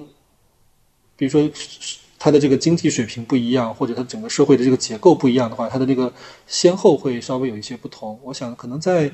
呃发达一点的城市地区、沿海的一些地方，呃，受教育水平比较高的这样一些人群当中，其实他们可能会对于呃。心理学对于心理治疗，他们的这种接受程度，也许他们会更开放，就不只是会像以前一样只接受精神分析那样的说法，他们可能也会去去学习更多。对，嗯，所以我还蛮乐观的。就是我家庭治疗或者其他很多流派，后现代的很多流派，我认为他们是未来的流派。嗯，明白。所以就好像是现在，其实公众大多数的人对于这个心理咨询师这个形象本身还是有点。希望他是一个权威，也希望能够依赖他。所以说，可能当这个这个咨询师本身是站在一个比较强调权威和话语权的这样一个流派里面的时候，可能像是更满足大家的想象的，所以反而会更流行一些。对，比如说，我记得就是几年前我看过一个家庭治疗师和一个精神分析师他们的。一个讨论，就当时是在一个学术的场合，呃，有一个观众在提问，然后他那个提问呢也特别有趣。他说，她是一个女性啊，她就说她观察他们家的互动。她说我那个呃，我的公公跟我婆婆之间的互动呢，就是我婆婆说很多话，然后我公公呢就是经常就听不见，呃，有一些事情要说三遍他才能听到。嗯，然后说我老公现在我发现他也是这样，很多重要的事情我必须要跟我老公说三遍，他才会有动作。然后，可是我发现我儿子现在也变成这样了，就是跟他说话他也听不见，所以他就去问那个老师，他说：“你看我公公年纪大了，他肯定也改不了了。然后我老公呢，我现在也不指望，也不指望他有什么变化。然后就是我孩子现在才小，他他才那个五六岁，还是个小孩子，就是有没有可能把我孩子改变过来？”然后那个老师的回应也蛮有趣的，那个家庭治疗的老师的回应，他就说：“他说我先跟你说一个坏消息，坏消息就是五六岁也挺大的了，可能 可能也改不了了，就是可能你就是得接受这件事情。然后说我再跟你说件好说一个好消息，嗯，他说好消息就是你公公会找到你婆婆，你老公会找到你，可能你儿子将来也会找到一个愿意把重要的事情对他说三遍的一个女孩。”对他就是用这种方式去回应的。你看他在这个回应里边，其实没有很多权威化。对他并没有，他并没有去说这是一个病态的或者是一个什么，他就是说这可能就是某一类人就是这样的，对吧？就家庭里边可能存在着各种各样的互动方式。那像这样的男性，他反应比较慢吞吞一点，然后需要你多说几遍，那也可以，你就多说几遍呗，大概是这个意思。但那个精神分析的老师他就很生气，他就对这个回应很生气。然后就说，这其实是你们家族的男性，在用耳聋的方式去对抗女性的掌控，然后你必须要放掉一部分的掌控，否则将来他们就会发展成真的神经性耳聋，就会发展出一些症状。就是你看他的那个回应的方式，就是你要听我的，然后如果不听我的，可能会吃苦，会有很多的你你你不确定的灾难会发生，就是那个是很不一样的视角。但我觉得可能。目前来讲，还是会有很多人会比较比较想要去接受后边那个视角，因为那听上去是一个有一个更有力量的人在告诉你该做什么和不该做什么，同时替你去承担责任的视角。而前边那个视角呢，就有点嘻嘻哈哈，然后有一点说我也没办法，反正你们就自己想办法去适应这件事情就好了。我觉得可能是需要这个人内心有一定的安全感，就是足够对。生活对自己都有一定的信任之后，他可能才会去接受这样的一个视角。嗯，很有意思，很有意思。好像后，我感觉我听完的那个第一反应，我觉得好像后一种视角，呃，似乎是在描绘某种。像是某种巨大的变革，就是好像你从这个角度去看问题的话，我们一下子就能，就好像某些问题就能得到一种像是奇迹般的解决一样。而我觉得这个其实是蛮符合人们对于改变的那种想象的。就这个事儿的改变，应该是我找到一个对的方法，然后对症下药，然后一下子立竿见影，然后事情就改变了。但是好像前一种方法，虽然可能乍一听你觉得他好像什么也没说，但是。它是确实是更符合，就是好像 事情长远的一种规律的。虽然这个关系本身没有说特别的完美，是有这么点问题，但是这样的关系看上去反而是健康的，是稳定的，是大家总体来说反而是满意的。前一种，哎，呃，刚才前面说的那个精神分析师的那个角度，反而像是更更在把事情给理想化、更绝对化的样子，哈。嗯。这非常有意思，这个我觉得也是现在这个行业可能也许会存在的一个很大的挑战，就是，呃，公众对于这个行业的一方面是神秘化，是就虽然现在已经好很多，但是依然还是有很多不了解的地方。然后，呃，另外一方面就是有一种那种理想化的想象，跟那种甚至有点权威崇拜，就好像是啊，我看啊，你心理咨询师，那我来问问你，我的问题是什么，你能不能帮我解决？然后很多时候我自己都会有那种压力，有的时候别人说一个问题，我要是说我不知道。或者我要说这个这个事儿你不用做什么，你就这样，那那像是正好那像是错的一样，你不应该这样做。这相当于是去医院就会说就这就这，我我来问你，没错，这么个对，没错，我我就是这么干的，这就是我日常。所以我为什么说我不是一个做科普的人？因为我日常就是在提供给大家，就是这个我也不知道，然后你觉得怎么样都好，或者说你也不用那么担心，那也不绝对。我就是日常就是给别人这样的一些信息，我觉得那个不像是从权威的角度去给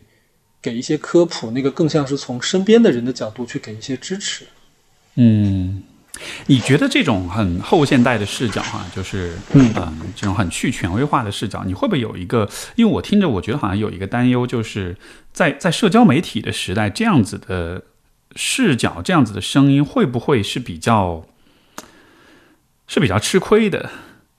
因为社交媒体的传播的规律决定了，说你的观点越清晰，甚至可能越偏激，越越越有攻击性，对吧？越煽动性，它才能。它它才传播的越广，才有越多人知道。而这个时代的这种话语权，其实就是来就是这么被重新去分配的。那那种看上去，比如像家庭治疗这样的，看上去还蛮佛系的，还蛮蛮 chill 的这样的一种视角，会不会在现在这个时代，从传播上来说，它其实会有一点战略式的？你会有这样的感觉吗？会，当然会。呃，但这个我一方面就是我自己的。对自己设定的目标本来也不是要去占领一个传播上的高地，我觉得只要有有一小片地方就可以了，这是一个部分，就是我自己的心态，其实觉得还挺能接受这件事儿的。那另外一个呢，我也找到了一些技巧，这个技巧就是当你去做传播的时候，你一定要给到一些确定性的东西，这是肯定的，可是又不能让这个确定性的东西是我认为那些就是危言耸听或者是故作高深的那些东西。而是一些我觉得是在生活当中一些明确他可以去尝试做的一些事情，一些简单的建议，或者是一些特别呃清晰、特别简短，但是是对这个人有帮助的一些东西。比如说，我大概两年前有一篇十万加的文章，那就是在我的公号里面就算是传播很广的一篇文章了。那个文章也非常的短，就是在那个北大当时有一个女生叫包丽。她经历了那个 PUA，然后她，呃，就就有那样的一个悲剧之后，当时其实引起了那个铺天盖地的、铺天盖地的这种，就是大家的恐慌吧。然后也有很多的文章就是在讲什么煤气灯效应，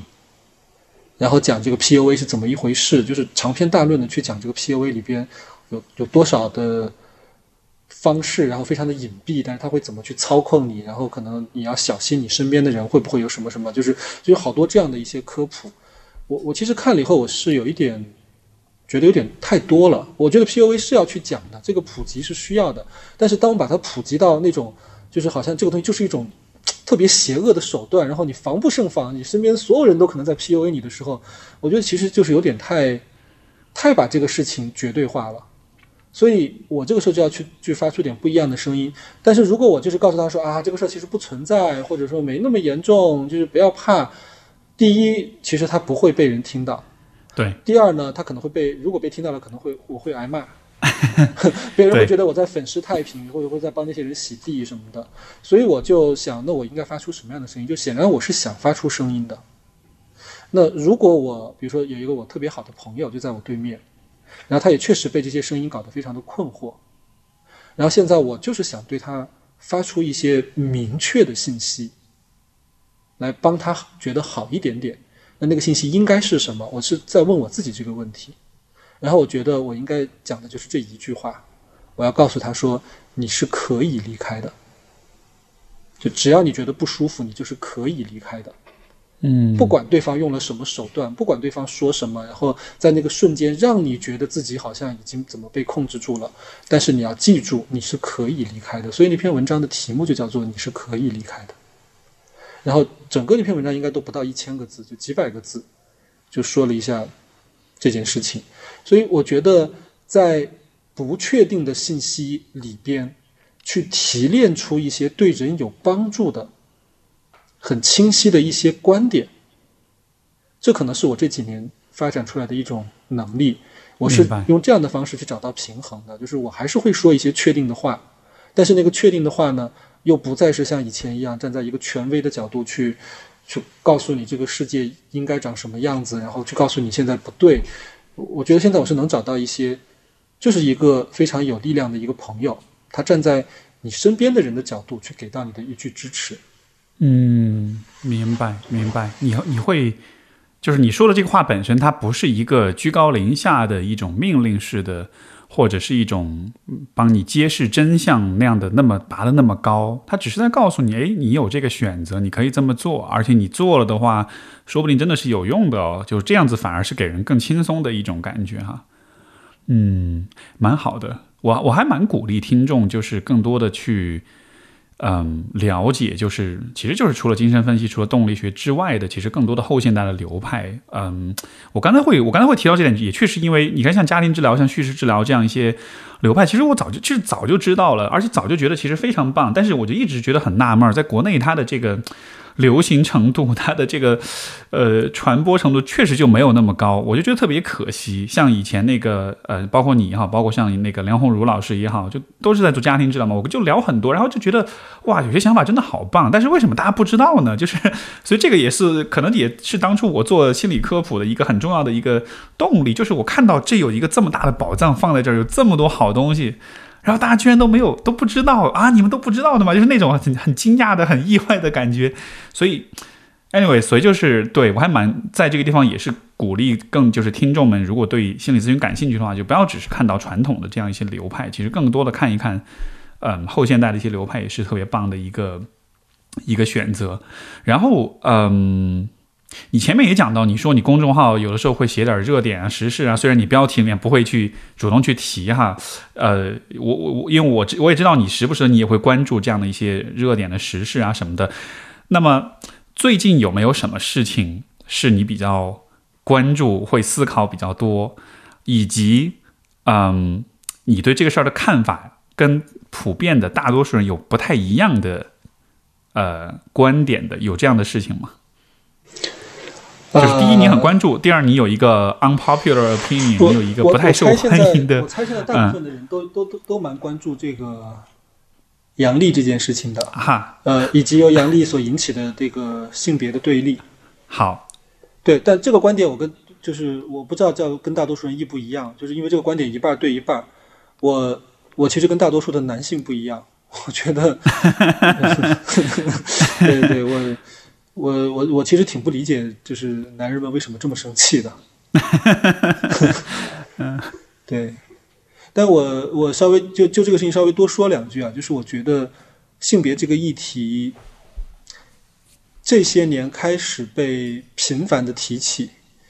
它也在我做家庭治疗、家庭咨询的这样一个范畴里边会越来越多的出现。我觉得这是一件好事儿。那同时，我觉得我们的很多同行、很多心理学的同行对这个事情的重要性，可能还没有充分的认知。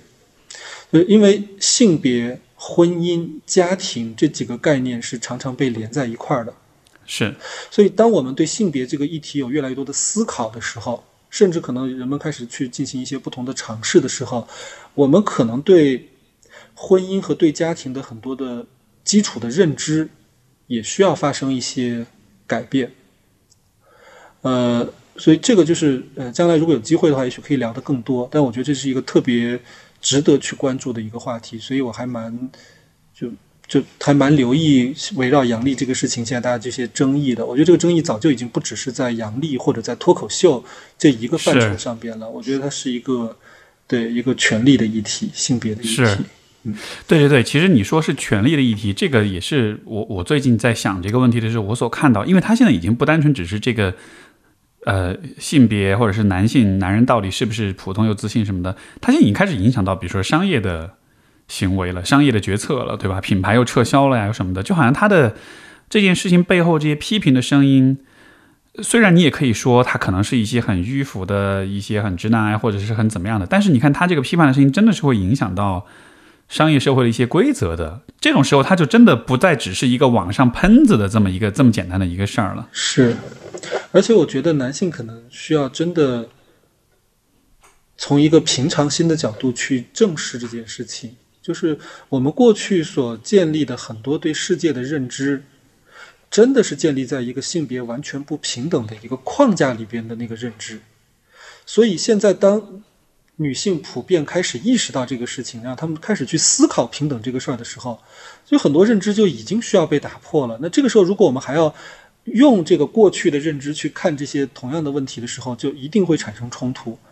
呃，家庭治疗就是我最近在带着很多我的这个读者在读一本书，叫《循环提问》。循环提问，循环提问，对对对，这本书在哦，就在桌面上。嗯，对对对，Fritz Simon，嗯，一个德国老师，他这本书的第一个案例讲的就是一对中年夫妻。然后这个丈夫呢就坚定不移的认为妻子是得病了，呃，他的双向情感障碍、躁狂抑郁，他就是坚持要求这个妻子去住院接受药物的治疗，而这个妻子呢就坚持认为说我们应该接受夫妻咨询，因为我不觉得我是一个生物化学上面的病，我觉得是我们的婚姻出问题了。所以这个本质上，它是一个看上去好像只是一个说学术上面的一个争论，就是说到底这是一个生物化学的问题，还是一个婚姻的问题？但其实本质上是一个权力的、权力的这个变革所引起的这样的一个视角差异。而同样的这个事情，其实这是因为这本书是在德国是几十年前了，那我觉得这样的事情可能在中国，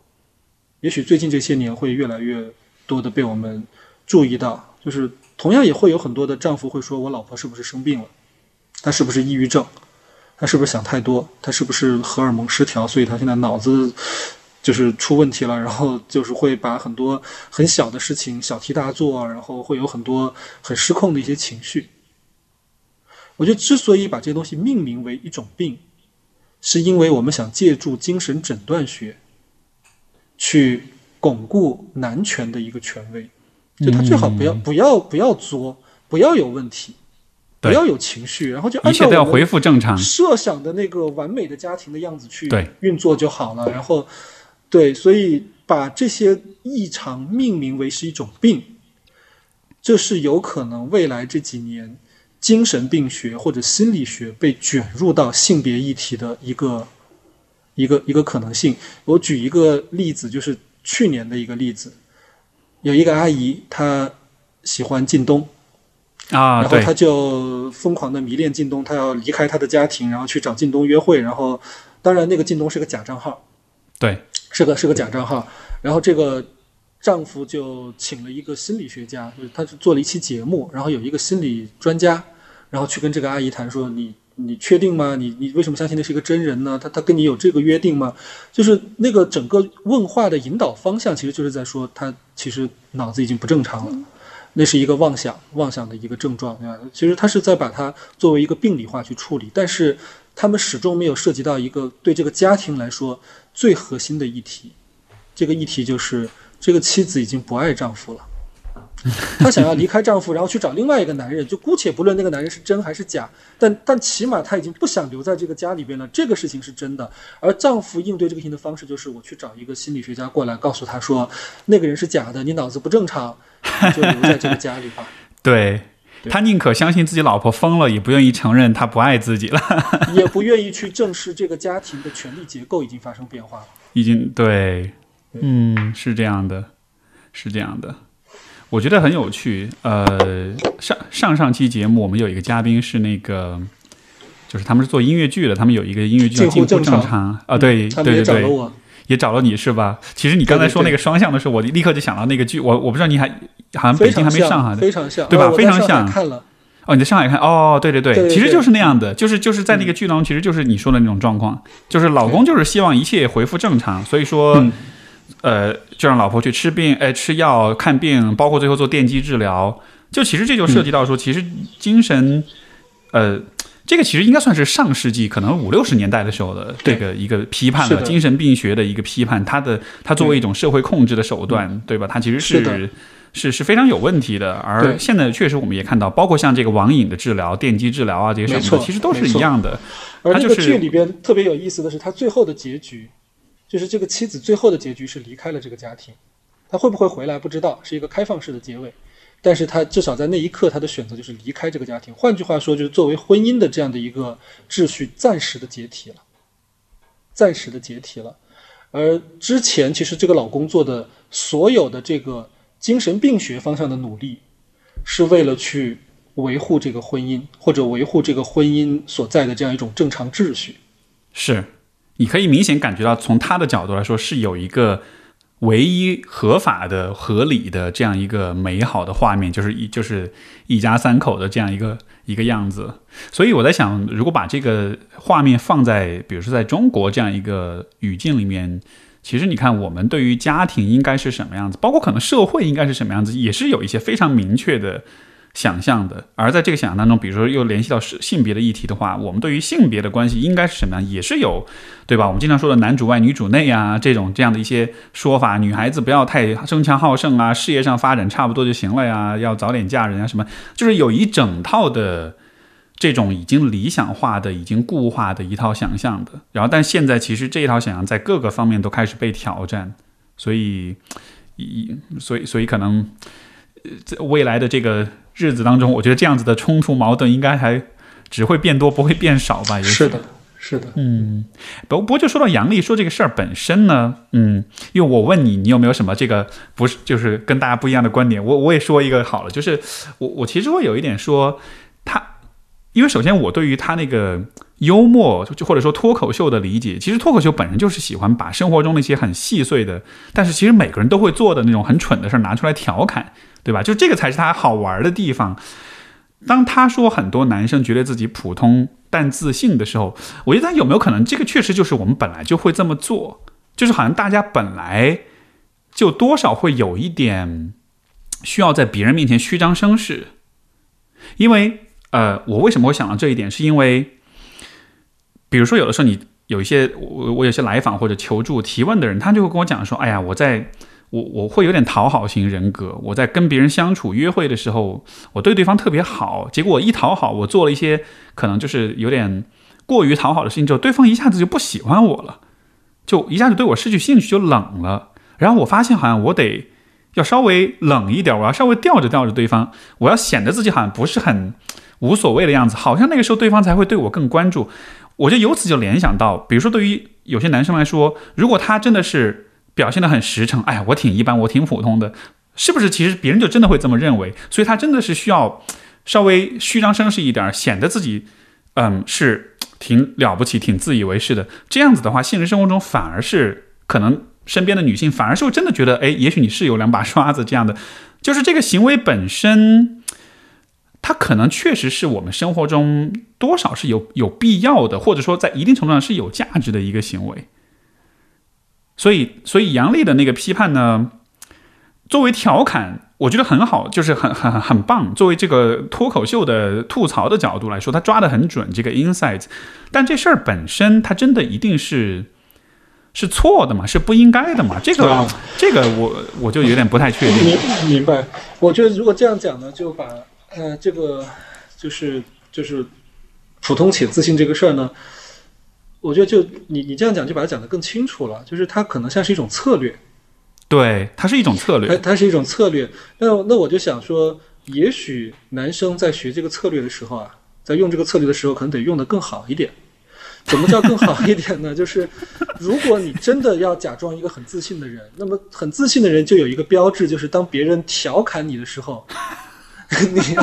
你要笑着接受这个调侃，而不是一下子就很着急，因为那样就暴露了你其实不自信。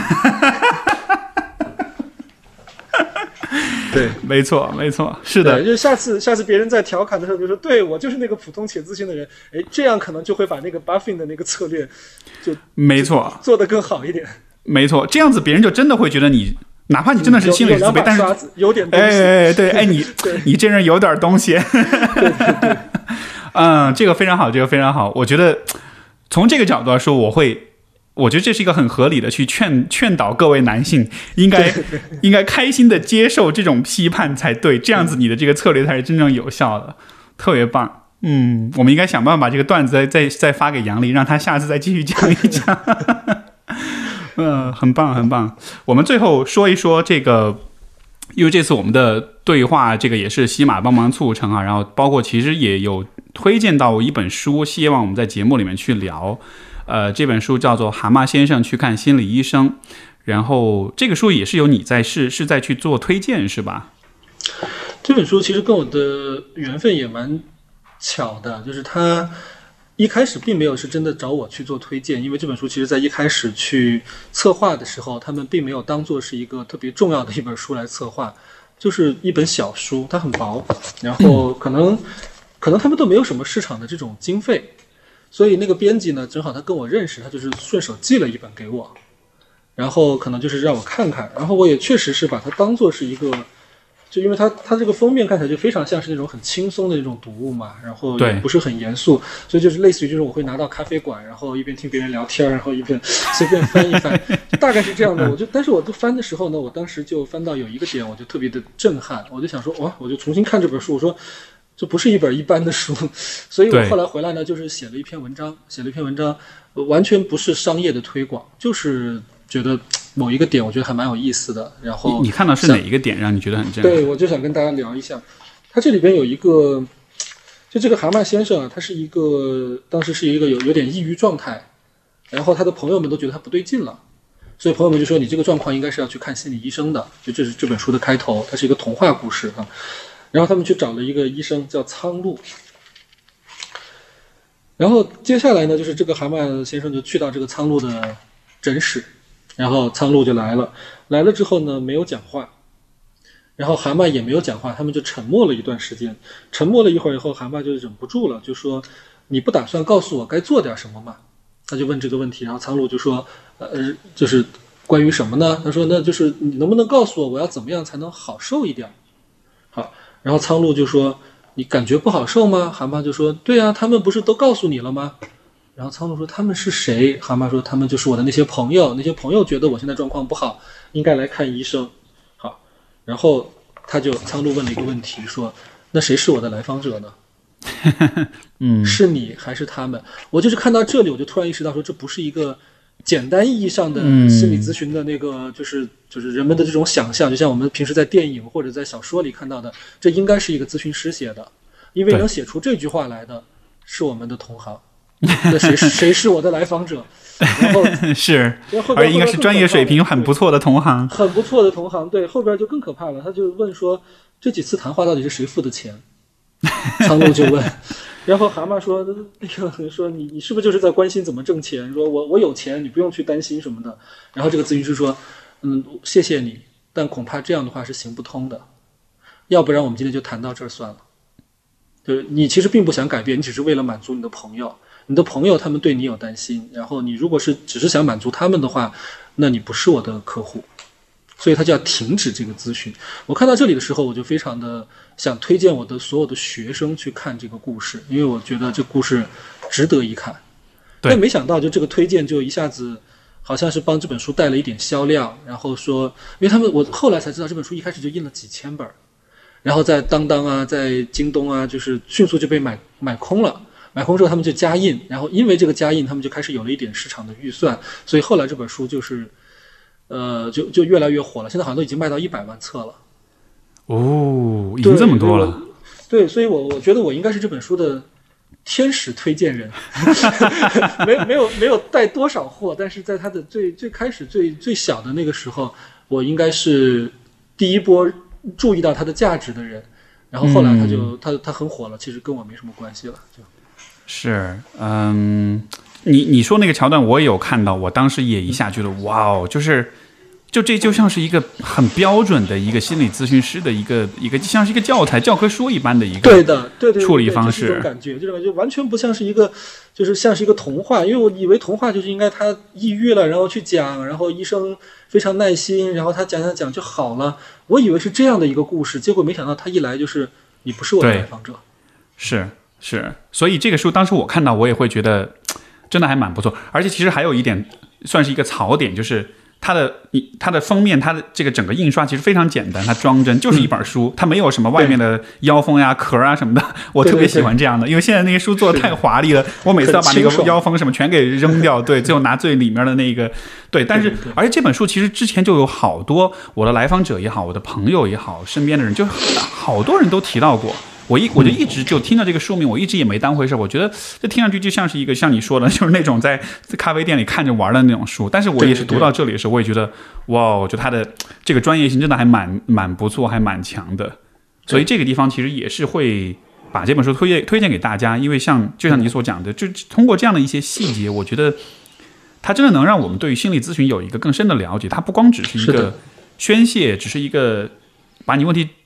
改变好的这样一个过程。这当中其实有很深的反思，很深的觉察，对于关系，对于你的改变，哪怕是我和咨询师当下说话的时候，我们的对话里面也包含着很多值得反思的东西。没错，没错。然后这本书另外一个值得推荐的地方就是它是，呃，它其实介绍的是一个心理咨询里边的一个很特定的流派，叫 TA，沟通分析或者叫交互分析。然后它的创始人叫埃里克伯恩。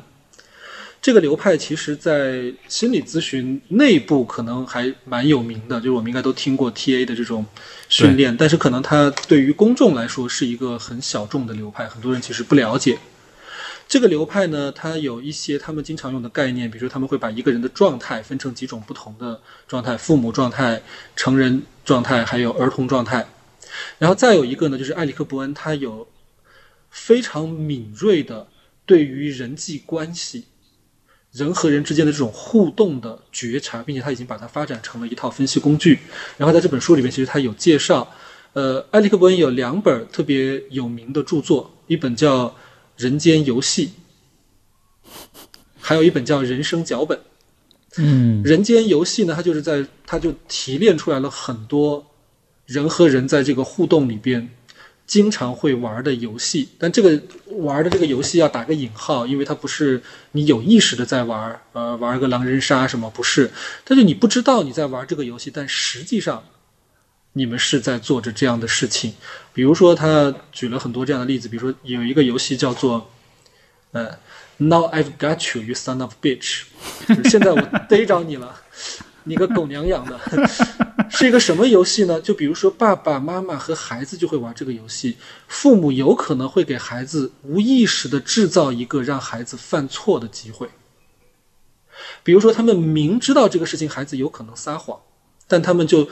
就故意用一种方式让这个顺着这个孩子往下说，让这个孩子把这个谎言说出来。然后这个时候，其实父母是会有一点快感的。那个 快感是我我逮逮着你，就是我觉得这些这些捕捉是 T A 里边特别就是让人觉得佩服的地方，它能够帮助我们去把很多就是我们在日常生活里边互相这么做，但是我们无意识的这么做，无知觉的这样去做，但是现在我们就会多一层觉知，包括像这个蛤蟆先生的抑郁，他也没有去说啊这个抑郁是一个很悲惨的事情，然后在这里边就是。呃，所有人就应该去照顾你，或者你就应该得到，就他他会讲说，在这个抑郁里边，其实有你跟别人的互动，嗯，然后你通过这样的自己的这种抑郁，其实你也在人际关系里边去获取某种利益，获取某种好处，你也在去证明说你们是帮不了我的，然后来获得某种权利感。我觉得他就是把这样的一些很隐秘的这种互动分析的很到位，而且这个作家这个作者他又是一个笔触非常。通俗非常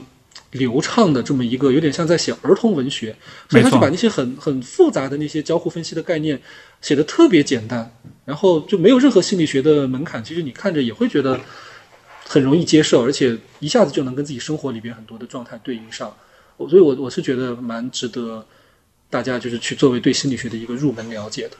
没错，是的，这样的书我看到我也会觉得非常。就还真的还蛮嗯蛮值得推荐，就是在于这一点，就是我觉得它是一个很好的入门的一个了解这个行业、了解这个职业的。呃，当然我不知道国内有多少咨询师会会用 TA 哈，但就是嗯，确实是很不错的一个一个介绍介绍性的一个书。因为其实人就是人的复杂性，其实我觉得是远超我们想象的。很多时候我们做很多事儿，不是因为我们真的知道自己在干嘛，而是因为我们一直以来就是就习惯了这么在做。但如果你真的要把一个任何一个行为、任何一个交互的过程，你要把它暂停，你要把它分析，你你要去发掘它，你可以分析出很多很多的东西出来，那个复杂性是难以想象的。只是说呢，在大多数时候，当一切都正常运转的时候，我们不需要去分析这些东西。但是当出问题的时候，你要慢下来，你要去分析，这个时候就需要真的是懂行的人用很专业的方式帮你去分析了。然后我觉得，如果大家看了这本书呢，就是也许。你不一定能找到一个做 TA 的咨询师，但其实也不一定非得要去找一个做 TA 的咨询师。可是你至少对我们这个行业，它作为一个职业的基本的一些设定，它长什么样子，你会有一些了解。然后这样呢，就是你下次如果有需要去找心理咨询的时候，可能你就至少有一个辨别能力，你会知道说那些一来就问你要不要办卡，要不要 这个，就是就是有很多买十送买十送一什么的，对，你就你就知道了啊，这个应该还是要离他远一点，因为他跟我就看到的我印象中的心理咨询不一样，因为我们有太多的影视作品、文学作品，他那个描述的心理咨询可能跟真实的样子差很远。没错，但这本书描述的基本还算是比较接近现实的状态。是，哎，这样的书我真的也希望，要是以后你会考虑也也许也写类似这样的书吗？因为我觉得我真的是觉得对于公众来说，我们其实太需要这种好的信息源，好的。尤其是书籍，因为如果是公众号也好，是影视作品也好，它其实还是有它的一套逻辑在里面，它的一套创作的逻辑，对吧？就你不可能把很多事儿说的很客观、很完整，所以你要能写的很完整，我还是得还是得靠书籍来的。我我真的是觉得，我还蛮期待有一天国内也有类似的这样优秀作品，而我感觉你会是一个很不错的写这样书的一个人，借你吉言。嗯，是的，所以大家如果感兴趣，可以去找这本书来看，叫《蛤蟆先生去看心理医生》。然后这个这本书现在在喜马，呃，他们也会推出这个有声书，而且在四月一号之前是免费听的。所以各位，如果你今天听这节目是四月一号之前的话，可以抓紧时间去听一听，或者去买这本书，也也不贵，很简单，很很小的一本小书，也不长，可能就是几个小时就能翻完。但是它里面的很多。画面，哎，就很多故事，很多桥段，我觉得非常有趣。不管是作为咨询师，作为爱好者，还是不懂心理学但好奇的人，其实都还能从当中得到蛮多东西的。然后这个喜马的话，它这个有声书的，呃，还会有一个苍鹭信箱，就是说大家可以在评论栏里面留言，去提出你的一些对于我不知道，就是各种心理学相关的问题吧。然后他们会选一些问题在。这个信箱节目里面去回答，然后好像是如果你的问题被选中的话，你还可以得到一本纸质版的这个《蛤蟆蛤蟆先生》这本书，所以这些都是一些推广性的一些福利，就让大家知道。好的，那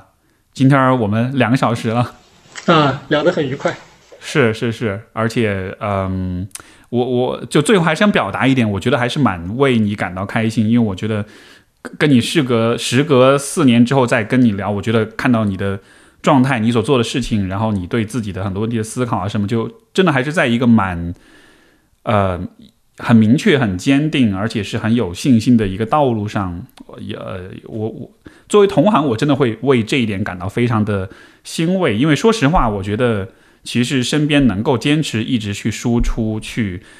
帮助公众，而且真的是发自内心想要去帮助大家的人。在这个时代，其实会 更多的人还是更加的功利化的，是更加的就很难不被这种氛围所影响。但是当我看到有你这样人存在的时候，对我也好，我觉得对大家也好，真的都还是蛮大一种鼓励。所以也也祝愿松蔚 之后也能够有更好的发展，也能让更多人去看到你、了解你。对对对。然后大家如果要关注李松蔚老师的话，他的知乎和公众号都是李松蔚，直接搜索就可以了。好，谢谢 Steve，谢谢大家。好的，好，我们今天节目就到这里，各位下次再见，拜拜，拜拜。